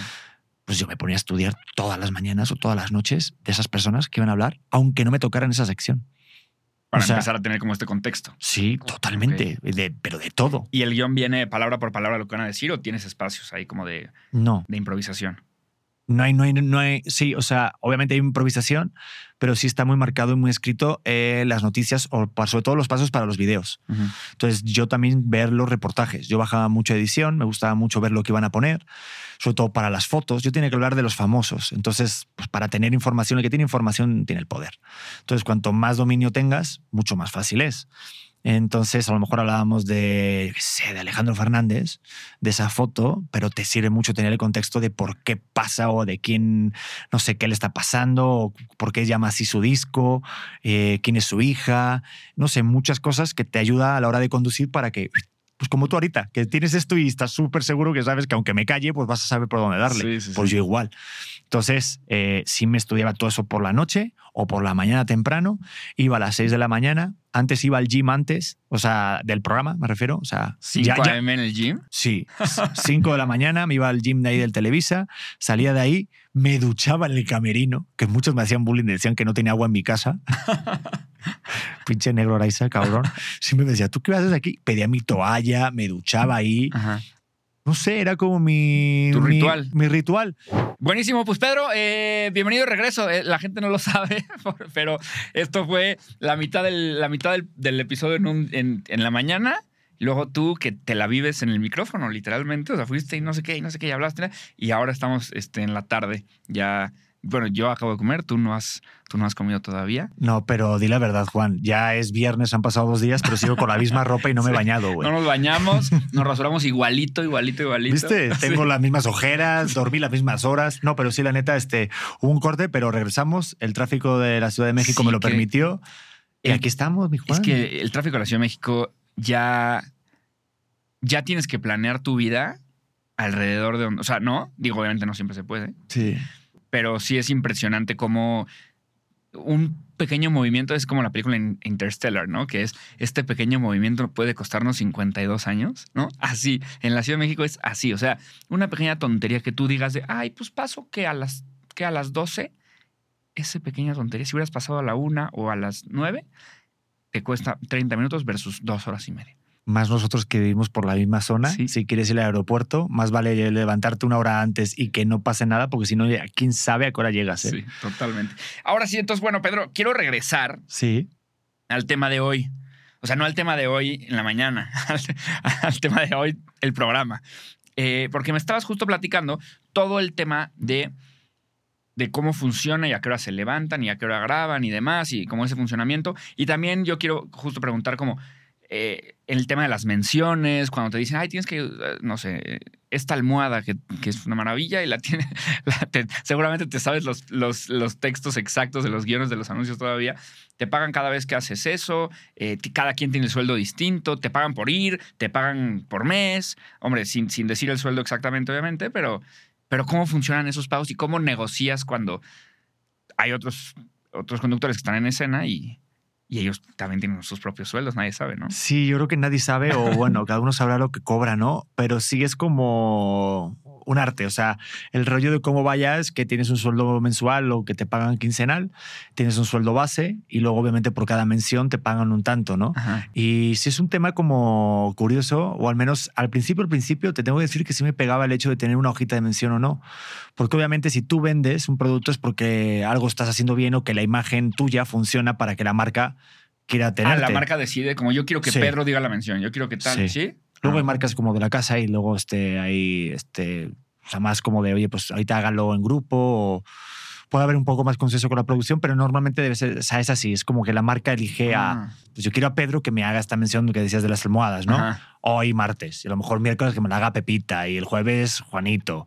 Y así, ¿no? ok, ok. Y, pero sí es un hecho el no tener de repente menciones en un día. Es como de, oye, qué pedo, ¿no? O sea, que Ah, o estamos- sea, tú llegas a este momento de que diario tienes menciones. Sí, llega un momento que tú llegas, ves las escaletas en una lectura, la producción, y te dan una- las hojas que van tu mención.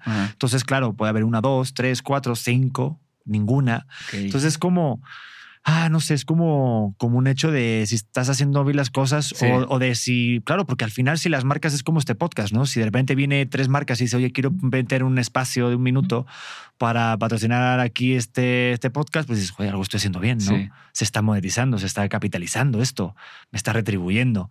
Y más si es, por ejemplo, tú que eh, siendo conductor, eh, el producto eres tú mismo. Sí. Entonces es como, oye, estoy sirviendo Estoy como producto, estoy funcionando.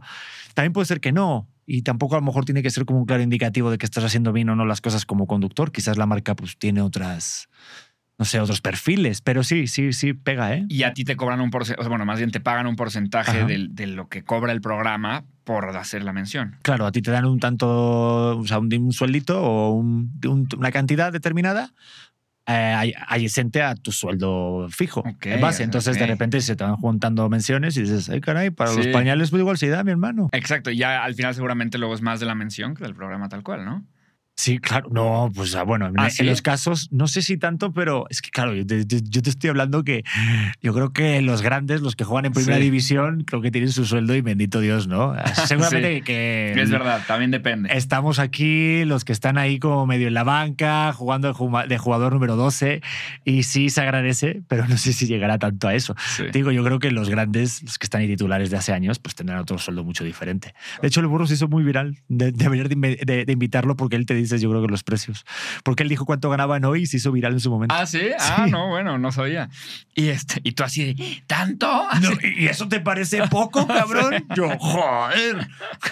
Totalmente. Es que sí está muy. Bueno, pero está muy loco como en ese momento, como que la, la televisora es la que parte el queso, ¿no? Porque hoy en día con las redes, por ejemplo, en ese momento con las redes sociales, era tu lana esa, ¿no? O sea, si había una marca que decía eh, que Pedro diga esto en la tele, en hoy, ahí sí se divide.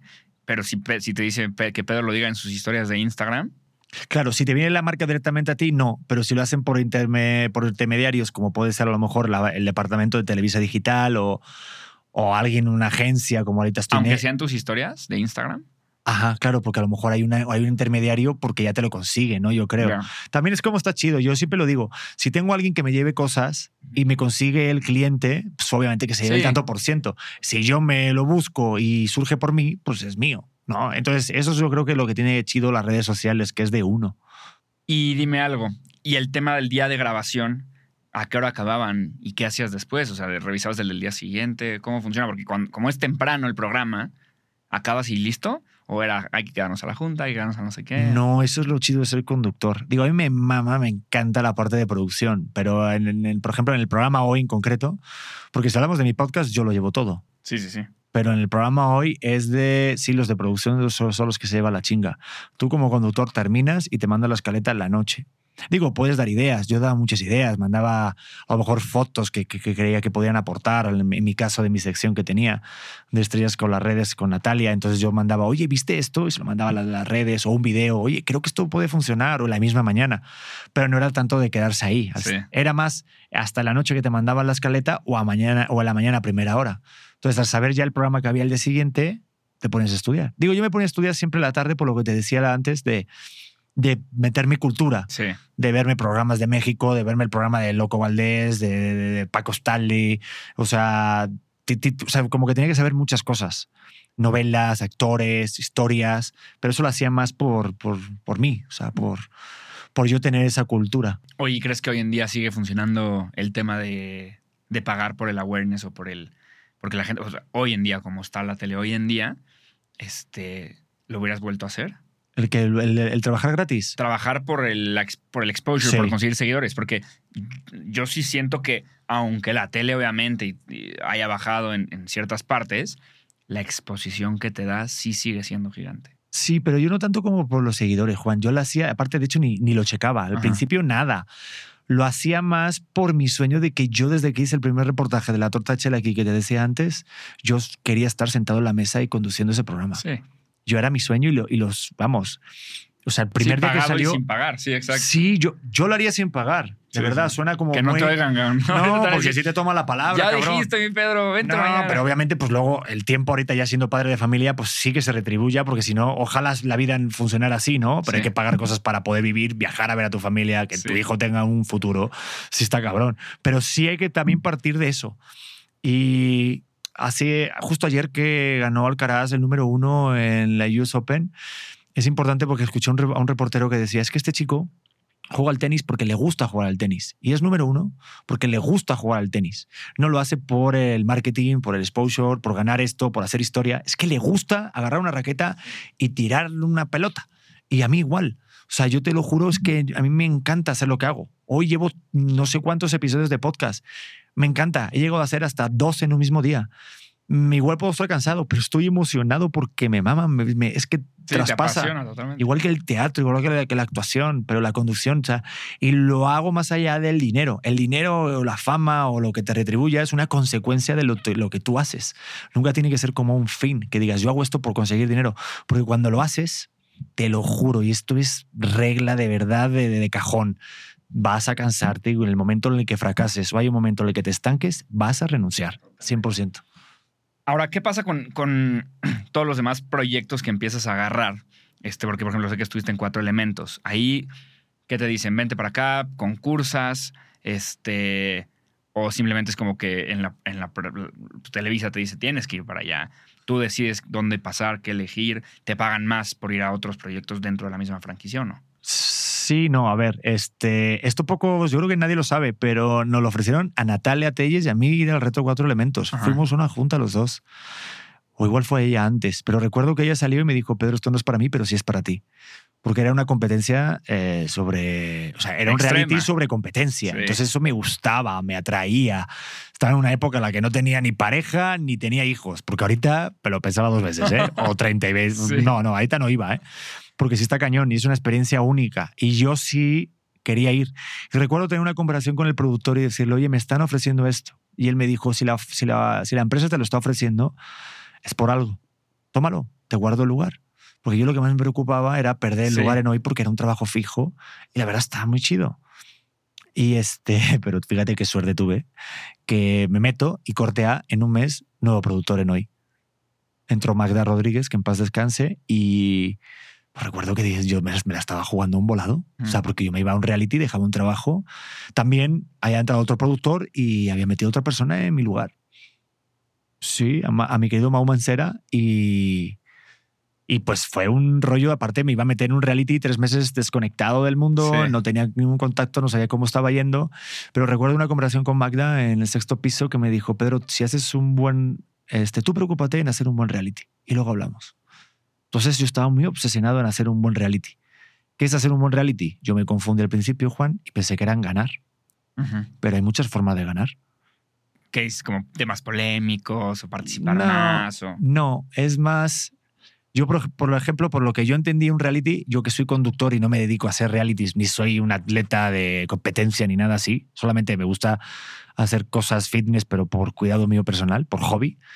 Cuando entré, al principio me confundí, digo, me lo tomé muy en serio y creí que ganar era ganar los primeros puestos o llegar a la final. Y recuerdo como a tres cuartos del programa, del reality, cuando se fue mi, mi, mi compañero Jurem, entendí que el reality para mí no era eso. Era realmente mostrarme como soy.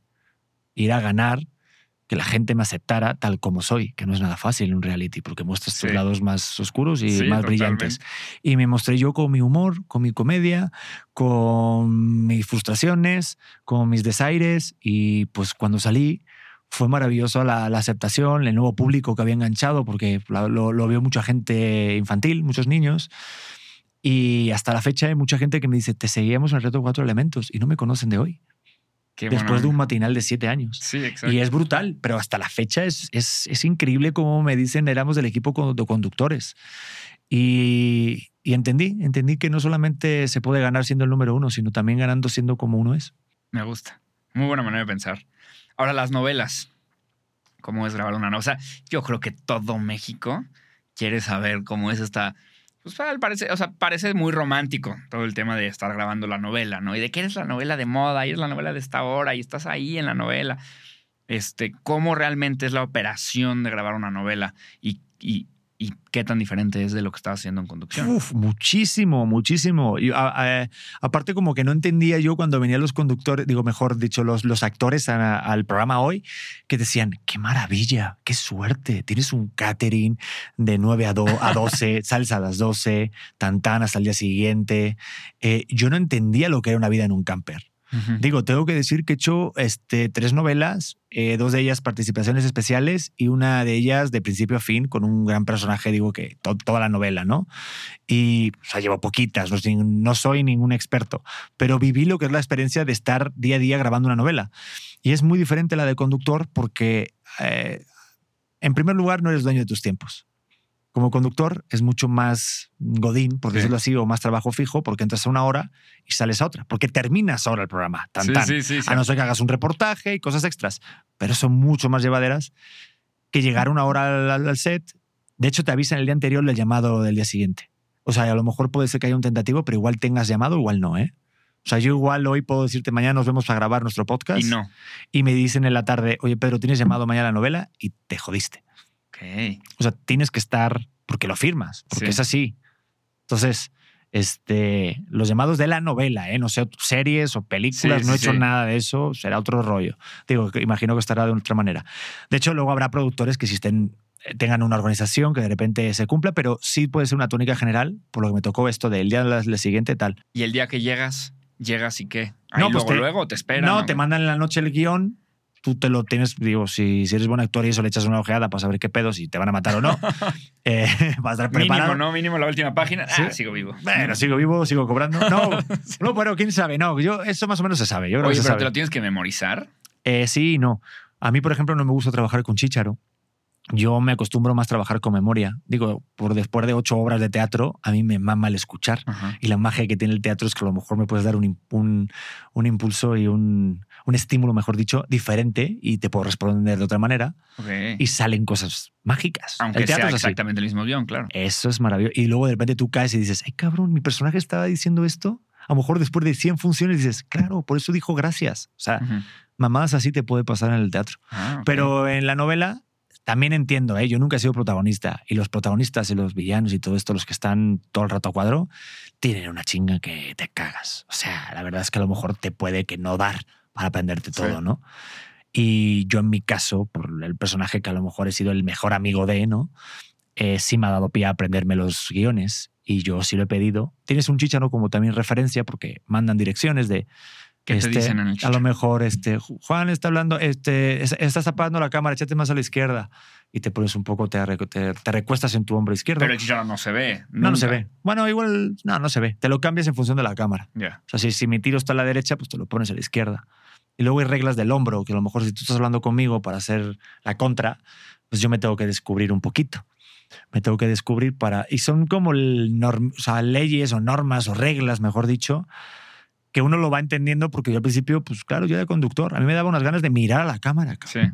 De hecho, me costaba mucho al principio cuando hacía la novela, que lo batallé muchísimo, el que hubiera otra toma. Yo estaba acostumbrado a hacer un programa en vivo. Sí. Yo estoy acostumbrado a hacer un programa en vivo. Sí, No si no te tengo- sale, lo arreglas ahí. eh, the- Total, aunque sí. esto esté grabado, yo no tengo pedo de y lo recupero y todo sale y no quedarte callado y pum, pum, pum, pum. Pero en una novela te dicen, toma dos. Y yo me sentía como que lo había hecho mal. Y a lo mejor quieren tomar otra toma para, desde Para otro safe, ángulo, sí. eh, lo que fuera. Y sí me costó mucho trabajo. Al principio lo batallé porque iba con un rollo mío de autoestima. Entonces yo pensaba que lo hacía mal y me ponía más nervioso. ¿Y en el Sí Chicharo sí te dicen tus líneas también? Sí, te dicen todas. Te dicen la tuya, te dicen la del otro compañero, te dicen baja un poco más la cabeza, este, eh, gira a la izquierda, da dos pasos, échate un poco para Ah, atrás. está, está impresionante. sí. Porque sí, entonces realmente no tienes que aprender todo, pero te van guiando. Es que a mí el chicharo, digo yo cuando lo he usado en conferencias, este, a mí tampoco me gusta tanto porque precisamente siento que hay algo dentro de mi cabeza que me está diciendo cosas, pero yo tengo que estar ejecutando en tiempo real y me complica un poco la existencia. Yo soy igual un poco como tú, de, me, Igual. me lo memorizo y me, me sé la escaleta y vámonos de aquí. Igual, es que Sí, si sí. te distraes, que este cabrón Sí. es como una vocecilla que tienes y como actor está más difícil. Yo como conductor la manejo, lo, lo manejo mejor. Ahorita que estoy en un programa los jueves en, en multimedios, es en serio, en late night, también me dan instrucciones, pero es como un comentario, es como si fuera un pensamiento. Mm, Entonces yo puedo estar escuchándote y todavía lo tengo aquí, Ya. pero sí como actor está cañón. Y te digo más si quieres, en la escaleta de repente llegas, estudias por la mañana y luego hacen dos, dos ensayos, uno de actores y otro de cámara. Ah, ¿y el de cámara cómo es? Es ¿Sin muy actores o qué? No, no, no, sí, haces uno con actores, así como a la italiana, que la italiana es como rápido o con marcando sobre todo los trazos, ¿no? Y a lo mejor te pueden ensayar de 5, 6, 10 escenas, quién sabe. Depende del director y cómo la tenga armada. Entonces te van armando las escenas y tú tienes que memorizar también, si tienes 8, dónde te, vas a- dónde te tienes que mover después. Las ensayas todas seguidas. Parte de eso, ya después de los actores, ensayan, es un ensayo de cámaras que se llama. Es bien interesante. Entonces viene el director de cámaras, vienes con los camarógrafos Ujú. y empiezan a hacer los tiros. Entonces los emplazamientos cambian, por eso es tan tardada, por eso de repente la novela, digo, tiene algo bueno que, que- que realmente es, tiene una maquinaria muy bien hecha para que salgan rápido las novelas, pero es muy lento el proceso porque se tiene que cambiar el emplazamiento. O sea, estamos hablando así toda una escena con mis cámaras eh, en mi espalda para que te cachen a ti todos los tiros Y luego otra. y luego otra. Y a lo mejor tiene que haber otra desde otro tiro, máster, para que se vea que estamos en un escenario o en un parque, ¿no?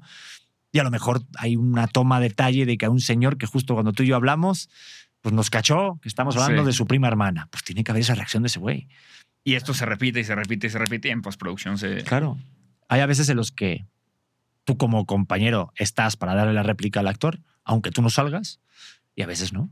Ok, me gusta. Está muy interesante. Sí, ¿no? Es que eh, es mucho más complicado de lo que, de lo que parece. Y, ¿Y cuánto tiempo estás en la novela para grabar una novela, una temporada? Cambia de la producción. Por ejemplo, en esta última que estuve fueron como 58 episodios, creo, la de la madrastra. Es una locura, es muchísimo. No, pero no es tanto. Estas son las cortas. Bueno, sí, hay unas Antes de duraban un 200, año, sí, ocho sí. meses. Ahora duran tres meses. Sí sí, La de que hice el año pasado, que se llamaba SOS Me Estoy Enamorando, Ajá. con Lucero Suárez, creo que duró eso, cinco meses. Y era una de las largas, imagínate. Sí. Ahorita se redujo mucho esos tiempos. Como más hacia las series, ¿no? Sí, porque como que son más. Yo, yo por eso admiro mucho los eh, actores gringos que dicen, no, tuve un año para prepararme en tal, ¿no? Entonces, no sé si será así en el cine, pero está cabrón porque sí, sí va en chinga. O sea, siento que, que sí van rápido. Aparte, algo que, que también yo no, yo no sabía antes de grabar es que te graban en función también de los, de los lugares, de los, de los escenarios. Es decir, si de repente tienen una renta de un local, pues te van a grabar todas las escenas de ese local, Sí. de la serie o de la novela, eh, el mismo día.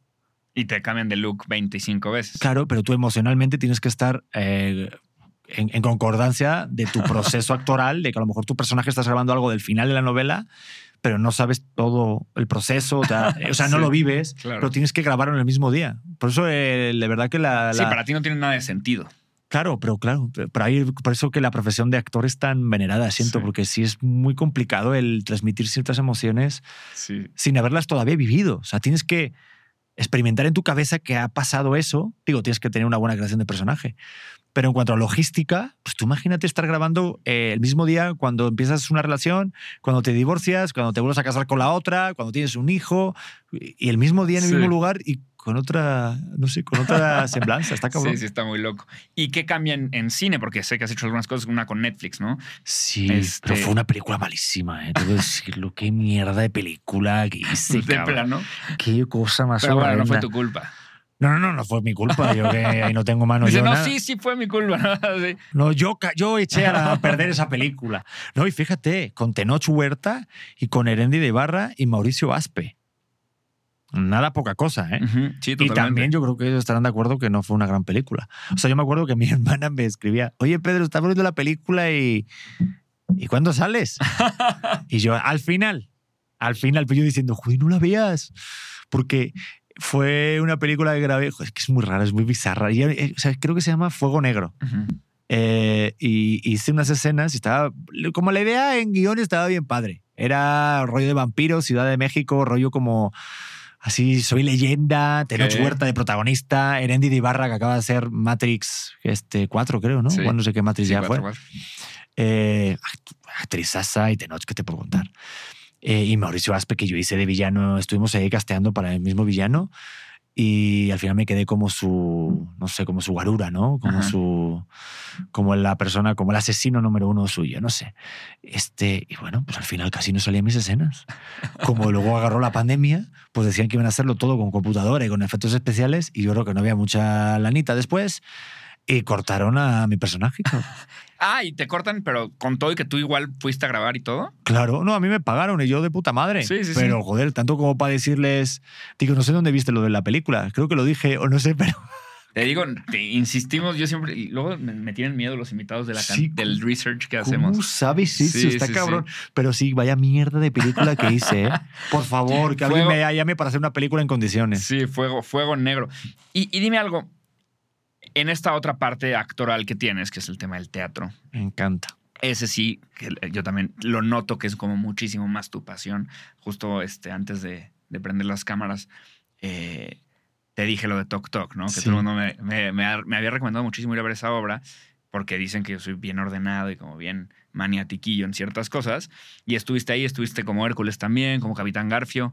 Este, este, Oye, y no se nota lo de maniático, ¿eh? Solo tienes sus preguntas con colores, tienes la mesa limpia. No, Sí, no se nota casi no, nada, ¿eh? Que se vea, que se vea. No, y ¿sabes qué? Ahorita me río porque me pusieron, es que me ponen en el, en el texto.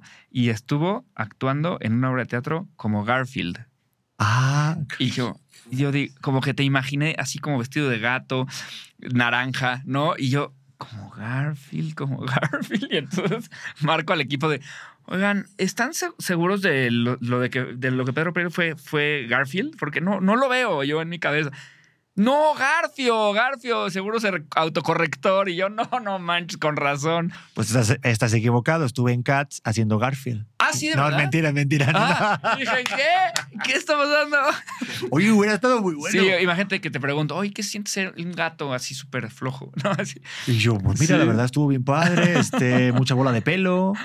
Oye, no, este, pero, pero en el tema del, del teatro, ¿cómo funciona ser actor de, de teatro? Y exacto, como la- el proceso de te reclutan, haces el casting, cuánto tiempo tienes para aprender de tus líneas, cuántas veces a la semana estás trabajando, ¿cómo funciona? Oye, pero un, un- un paréntesis. Sí me ha pasado muchas veces que dicen Garfield, ¿eh? Y yo ni corrijo. ¿Ah, sí? En entrevistas y tal, hay gente que de repente, oye, este, Pedro Nieto. Me llaman Pedro Nieto. ¿sabes? Pedro Nieto, qué felicidades por tu personaje en Garfield. eh, eh, y yo, pues yo le sigo. Ya. Sí, Yo estoy como el meme, ya estoy en un momento en mi edad que digo, si tú me dices que uno más uno son cuatro, pues adelante, güey. sí. Y más que eres bueno para en vivo, entonces ahí... Sí, dices, no te voy a discutir. A mí, a mí lo que me quite paz, ¿sabes? Pero, por ejemplo, en Peter Pan, Juan, fue un gran reto, porque tuve que cantar, bailar y volar. Ajá. Una locura. Y aparte con Lola Cortés, nada más y nada menos. Sí. Una reinona en los musicales aquí en México. Eh, hice casting. Hice casting, yo no me la creía. Estaba en una obra con cinco con unas primeras actrices. Ujú. No sé si eran cinco, ya eran cuatro. Este, Luz María Aguilar, La Pelangocha, Raquel Pankowski, que en paz descanse, y Norma Lazareno. Segu- eh, maduras, solteras y desesperadas. Y me ofrecen, este, había un casting para Peter Pan. Alguien me había visto en una, una amateur que había hecho este, infantil eh, con Miguel Ángel Valles, eh, ahí en San Jerónimo, y me habían visto en esa, que era infantil. Y me hablaba César, me hablaba Morris, Gilbert, con mejor teatro. Oye, que queremos que hagas una prueba. Y yo, pero no canto. No, pero sí, tal. Y yo, pues fui. Consejo para todos. Cuando te pregunten si sabes hacer algo, este, tú di que sí y ponte inmediatamente a aprender a hacerlo. Sí, a total. la mierda. Fue la prueba de canto, la prueba también de actuación. La de actuación lo, yo- lo estaba más tranquilo. Ajá. Eh, puse una voz de Garfio y te hablé así y todo el rato y, y de repente este, eh, canta. Y canté y me dijo el maestro que tienen ellos, no me acuerdo tu nombre y me cago la madre que me parió, pinche, ¿no? la memoria que tengo. Pero este director es súper famoso aquí en México, un crack. Y me dijo, sí cantas, es mental. A mí me eh, dice solamente que lo de una, una nota que para llegar al mí, sí puedes llegar. Y me puse con clases de, de canto. De hecho, fue Carlos Rivera el que me recomendó a su coach, Ujú. mi Adriana, y me empecé, empecé a tomar clases de canto. Eh, fui a los ensayos y fue compaginar el programa hoy con los ensayos de teatro y no me perdí ninguno. Algo que hay que tener siempre Qué en cuenta son la disciplina. Ajá. Y te digo una cosa, Lola Cortés no me hablaba durante no no no me habló durante el primer mes. Ella, ella lo sabe. Ahorita somos muy amigos. Es una crack, pero durante el primer mes no manches. No manches. Dale a Terrible, muy Cortés difícil. una espada, esgrima, clases de esgrima. Me daba, ¿eh? con la espadita. Me daba, se le escapaba y me daba Sí, los vuelos, la tal. No me hacía. Yo lo intentaba hacer como este rollete. Hola, ¿qué ¿Cómo tal? estás? Pues yo soy así, ¿no? Conozco a todos y hola. Nada, súper cortante y todo el rollo. Y yo siento que fue después del Putin, que el Putin es cuando hacen una, hacemos como un ensayo general con la orquesta, porque tenemos orquesta en vivo. Ok. Y el Putin es justamente conocer los actores con la orquesta en vivo. Entonces, todos los musicales que vean que hay, que vean que haya- hay música, hacen esto que se llama Putin. Y ahí cantamos todos. Y cuando termino, se acerca Lola Cortés y me dijo, mira lo que acabas de lograr, siéntete muy orgulloso. Me hizo llorar, me acuerdo que me emocioné muchísimo y logré el no perderme ni un ensayo. Eh, teníamos el programa hoy, teníamos en esa temporada locaciones y nos íbamos a distintos lugares de la República, Ajá. a otros estados. Y yo, me, y yo pedía que había una camioneta que me regresara y me, re- y, y me volviera. sí. Y yo pasaba noches durmiendo en camionetas eh, para no perderme ningún ensayo. Wow. Entonces esa fue mi primera, digo, este primera como, como un gran aprendizaje de algo, de un reto, porque fue volar, fue cantar, fue bailar, esgrima, clases de esgrima. Y sobre todo aprendí una cosa que es un respeto a las tablas del teatro. O sea, eso es Sí. tener respeto, porque una cosa es que tú estés, tú estés en tele y todo el rollo. Y el negro Araiza me lo dijo, las tablas que te va a dar el teatro no te lo va a dar nada. Y ya llevo, gracias a Dios, como nueve obras de teatro, bendito Sí, Dios. Sí, está muy bien. Y hablando del negro Araiza, este, del negro Araiza, se me, se me trarrapeó, ¿no? Sí, hablando poco- del negro Araiza. Un poco como resfriado ahí, Sí. ¿no? Un poco de... no, no, es no. la peda nada más. No, es- este, ¿qué onda con miembros al aire? Que también has estado ahí varias veces. Sí. Este, ellos te invitan por programa, eh, a veces vente para acá, ¿cómo funciona? Oye, me- me- como que me estoy sintiendo muy mayor en este podcast. El recorrido de mi vida parece una entrevista de Jordi Rosado, es ¿no? que está cañón, te Es lo digo. no Tú no te das cuenta, pero está muy cañón. Sí, luego- sí, sí. No, literalmente, Eso- esta- esto podría durar 18 horas más. O sea, es impresionante. O sea, No, pero a ver, también es que, a ver, yo soy muy humilde en el sentido de que, gracias a Dios, he estado ahí, pero siempre pues, estando ahí, como estando presente. O sea, digo, los grandes son los que llevan como el peso de eso, pero he aprendido mucho. Y en Miembros al Aire me inventé yo una sección. Yo estaba escribiendo un Cosmopolitan, con una sección este, que era sobre para, para las mujeres, se llamaba El Especialista. Sí. Eh, Sí, la vi y ya te escriben y tú contestas, ¿no? Sí, yo digo, ahí ya terminé. Cambiaron la editora y hubo cambios ahí y tal rollo, pero estuve como tres, cuatro años, ¿no? No, no me acuerdo. Y justo de ahí salió una sinergia para meternos en miembros al aire. Se nos ocurrió a la editora y a mí este, hablar para hacer una sinergia de. Pues de, al final es la misma empresa, ¿no? Entonces, Cosmopolitan como revista y un programa de hombres, pues está, está padre juntar el, el público también femenino como- Sí. y el masculino.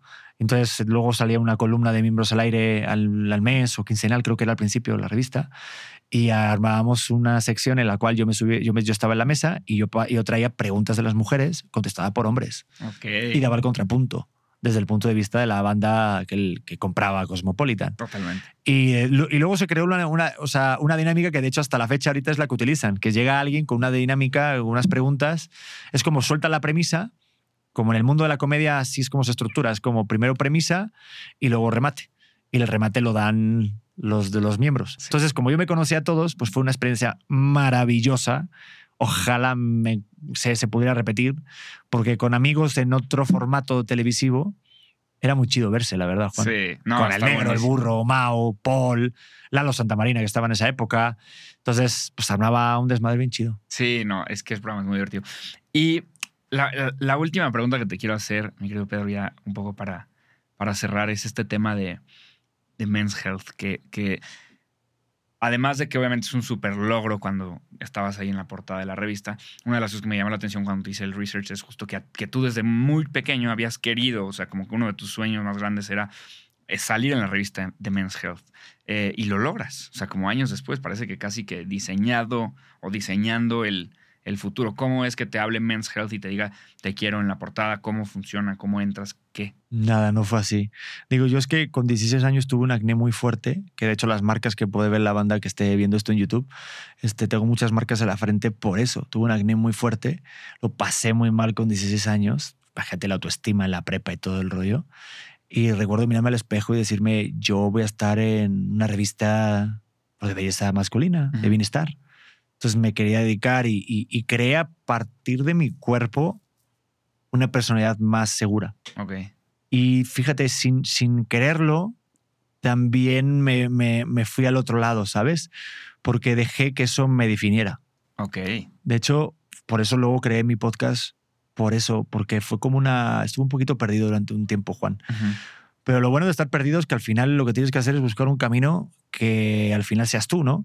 Entonces yo mm, ce- centré mucho de mi personalidad en lo que yo me veía como cuerpo. Y de hecho me sirvió para conseguir trabajos. Digo, las pruebas me remito que hablamos al principio Sí. de Cupido y eso fue, sí, o sea, un vehículo para poder ganarme una oportunidad. Pero no solamente era eso.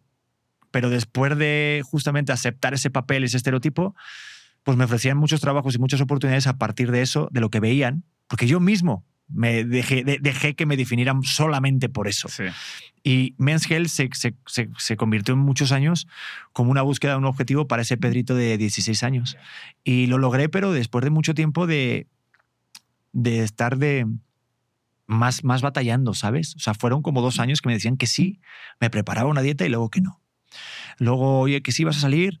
Y de nuevo me acercaba con alguien que sí estaba cerca de las personas que seleccionaban a los actores, pero agarraban a otro, mucho más famoso que yo, mucho más conocido, con más contactos. Y luego fue un golpe cuando empecé a escribir en Cosmopolitan que conozco a la persona que lleva el Men's Health.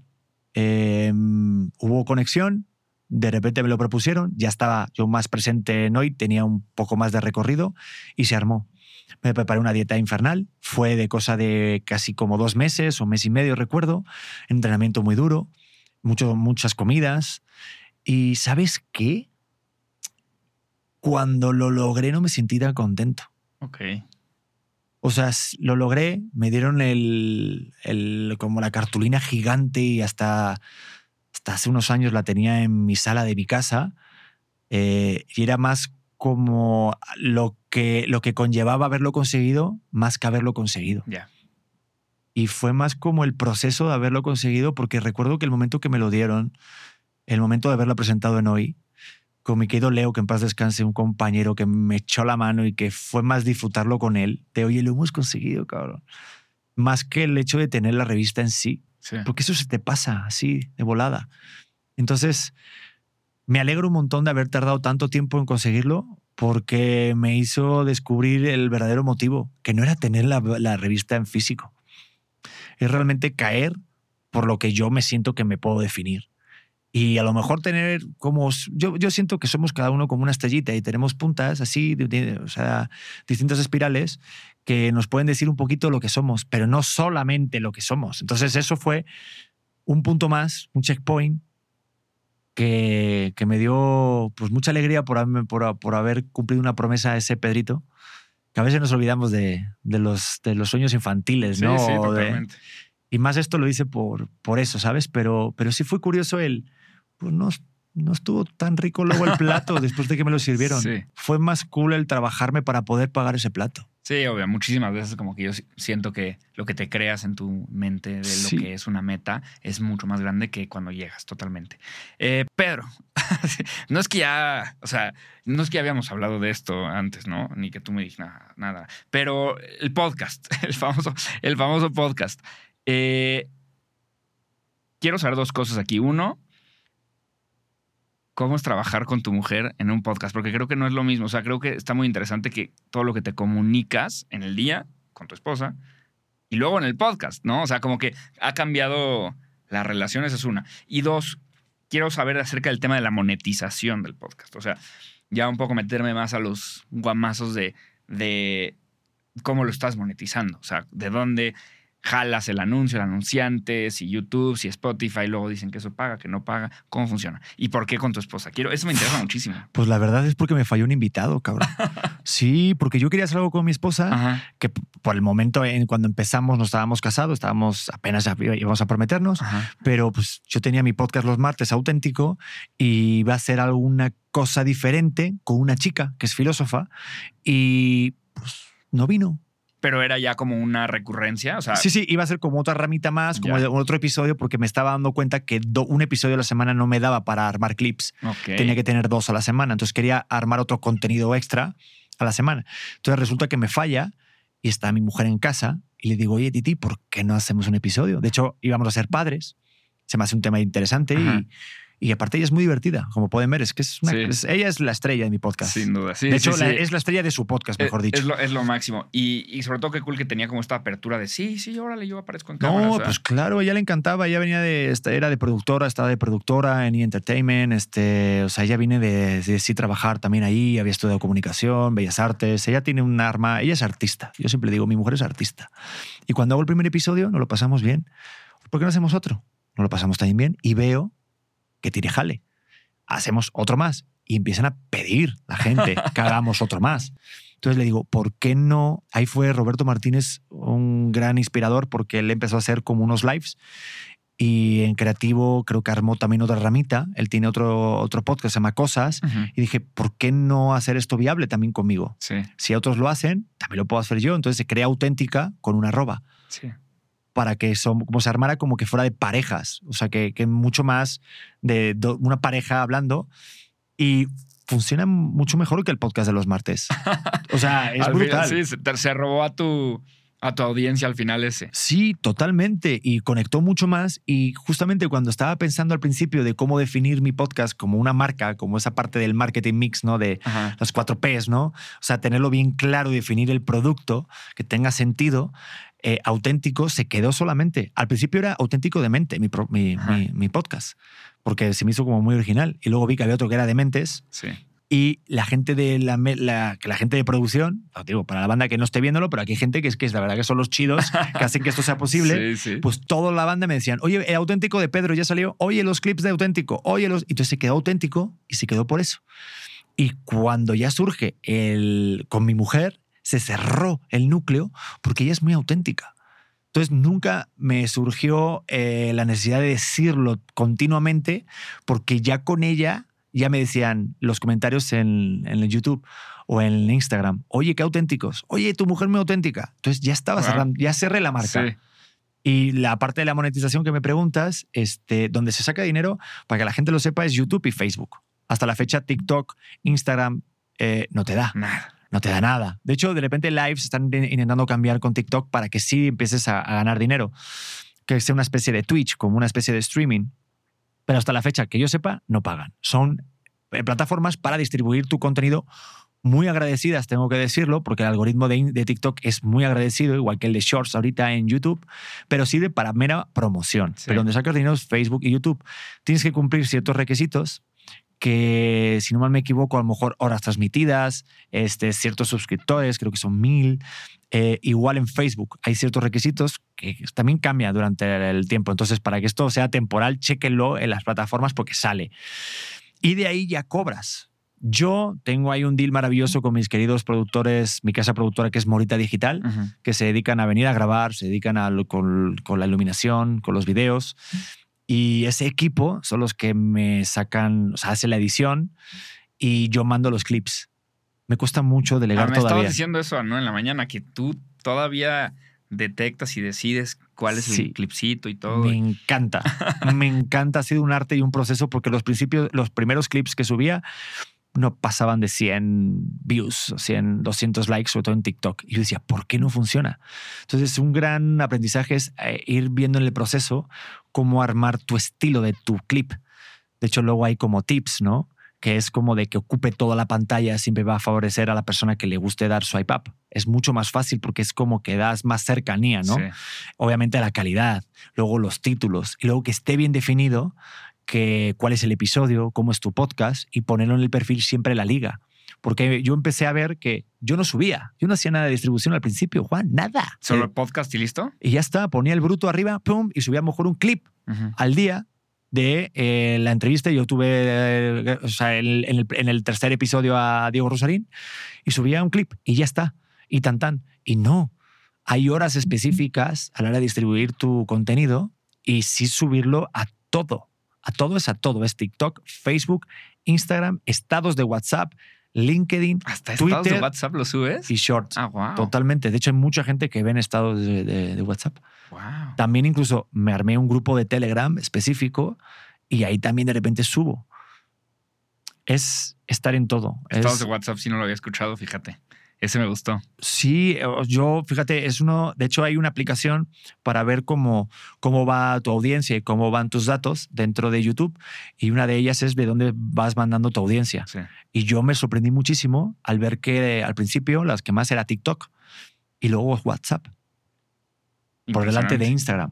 Ahorita ya se, se equiparó bastante, pero sí hay mucha banda y de repente se puede poner el link de hecho, si tú quieres compartirlo en Spotify, YouTube, tu bruto, el contenido bruto, hay una opción que es compartir y vas directamente al estado de WhatsApp y sale el link. Entonces, el interfaz a tu consumidor lo reduces a un clic. Sí, sí, sí. Entonces es mucho más fácil. Me encanta. Yo soy, me, me, volví un aprendiz y sigo aprendiendo muchísimo de los grandes que les va bien, entre, ellos tú. Ojalá, Porque vi que nuestra audiencia y rápidamente vi que compartíamos gente. Sí, también te gustan los datos, ya veo. Sí, sí, sí. Me encanta. Entonces empecé a ver tu contenido y a mí me mama mucho el Google AdWords, eh, toda esa parte, digo, no la entiendo a ese nivel tuyo, porque claro, tú has estudiado muchísimo más que yo. me cuesta mucho retener, pero sí intento, pues sí, sobre todo escuchar el contenido de calidad como que tú haces, que te sirve y me gusta aplicarlo. Porque mucha gente lo escucha, lo ve, da un like, pone un comentario y luego no lo aplica. Sí, totalmente. No, no, no, estoy listo. Estoy listo para ese podcast, estoy listo para ir ahora yo a tu, yo a tu cancha este va a estar bueno. Estoy muy emocionado por eso, de verdad que sí. Me la vas a regresar y vas a ir cuatro veces. te vas a ir a comer. Nada más puedo ir en, pedazos de 15 minutos. Este, no. Tengo que pedir una, disculpa pública, de verdad, porque no sabes qué pases has tenido, crack. De verdad, Juan. ¿Sabes? Al contrario, pues estás viniendo de buena gente. me estás dando tu tiempo. O sea, no, no, cero, cero. Al contrario, de ni lo digas. Yo feliz de la vida. Si me hubieras dicho que tenemos que grabar 60 clips de un minuto para juntarlos después y que eso sea el episodio, lo hubiera hecho. Este, pero sí, un poco para cerrar, te quiero decir justo eso. O sea, creo que eh, lo que más me impresiona de ti, o sea, sin lugar a duda, es el tema multifacético. O sea, sin lugar a duda, creo que haces todo, intentas todo, dices que sí a todo. Yo tengo una plática en TED que se llama El poder de decir sí, y como que soy muy pro de decir que sí a todas las cosas, y luego ya de ahí ves con qué te quedas, ¿no? Tampoco se trata de de decir que sí y hacer sí para todo. Pero sí veo en ti el tema de, no, pues conductor, pero también modelo, pero también actor, pero también actor de novela, pero también actor de, de, cine, este, pero también, órale, nos vamos a rifar al tema del teatro, vamos a hacer un podcast, ¿por qué no un curso de stand-up? Ahora ya de stand-up, el curso del el, estudiando en el SEA, o sea, como que me llama muchísimo la atención como este tema multifacético tuyo, impresionante, impresionante, así que de verdad que mis respetos. Este, muchas gracias. Muchas gracias por venir, por compartir todo lo que nos, nos compartiste en este episodio. Yo salí encantado, creo que la gente le va, le va a trastornar. Este, y pues listo, nada más decirte eso, hombre. Muchas gracias de verdad y mis respetos, cómo tienes este talento 360 muy cañón. No, pues muchas gracias a ti por invitarme, por la paciencia y por escuchar, porque lo más importante de estos podcasts al final son escuchar y escuchar historias y pues me muero de ganas de escuchar la tuya y pues a toda la banda que esté aquí, pues ojalá pues que también les sirva de inspiración algo y sobre todo, siempre digo esto, que si me tienen que copiar algo, que me copien la duda. Que me copien la duda que les pueda generar. Lo que estoy diciendo Está no, bueno. es, no es una regla, no es como una ley de que lo que yo he hecho te va a servir, pero pues yo siempre digo de, yo qué sé, inténtalo, no pierdes nada y hazlo a tu manera y sobre todo al final estate conectado contigo mismo, sea auténtico, porque al final queremos encajar y al final el camino pues queda que como somos, ¿no? No lo que hacemos. Entonces eso es lo chingón. Me gusta. Gran cierre, gente. Ya lo saben, mercatitlenses. Comenten aquí abajo qué parte les gustó más. Si están en YouTube, si están en Spotify, que nos den las cinco estrellas, porque esa es la única manera en la que nos empuje el algoritmo. Maldita sea. El algoritmo. la sé? Yo también Sí, no, es que si no, si cierras sin decir esto, nadie lo hace. Oye, pásense auténtico y también, suban estrellas, de Vayan estrellas. auténtico, pongan cinco estrellas. Será Vayan a ver estrellas. mi episodio allá, que seguramente va a salir primero el tuyo, muy probablemente. Sí. No lo sé, porque este, es- los míos los grabo por temporada y puede salir esto en cinco meses, no lo sabemos. En cinco años. O en 20 años. Va, perfecto. No, imagínate, no voy a tener contenido para 20 años, estaré enfermo. Te dije que soy metódico. Joder, te, Entonces- te hace falta ver Tok Tok, no mames. Entonces, este. Bueno, likeen, comenten, suscríbanse, mándenle un abrazo a, a Pedro en sus redes y en su podcast y todo. Eh, y listo, muchas gracias por ver y muchas gracias por venir, Pedro. Gracias, nos vemos chicos. Buenísimo.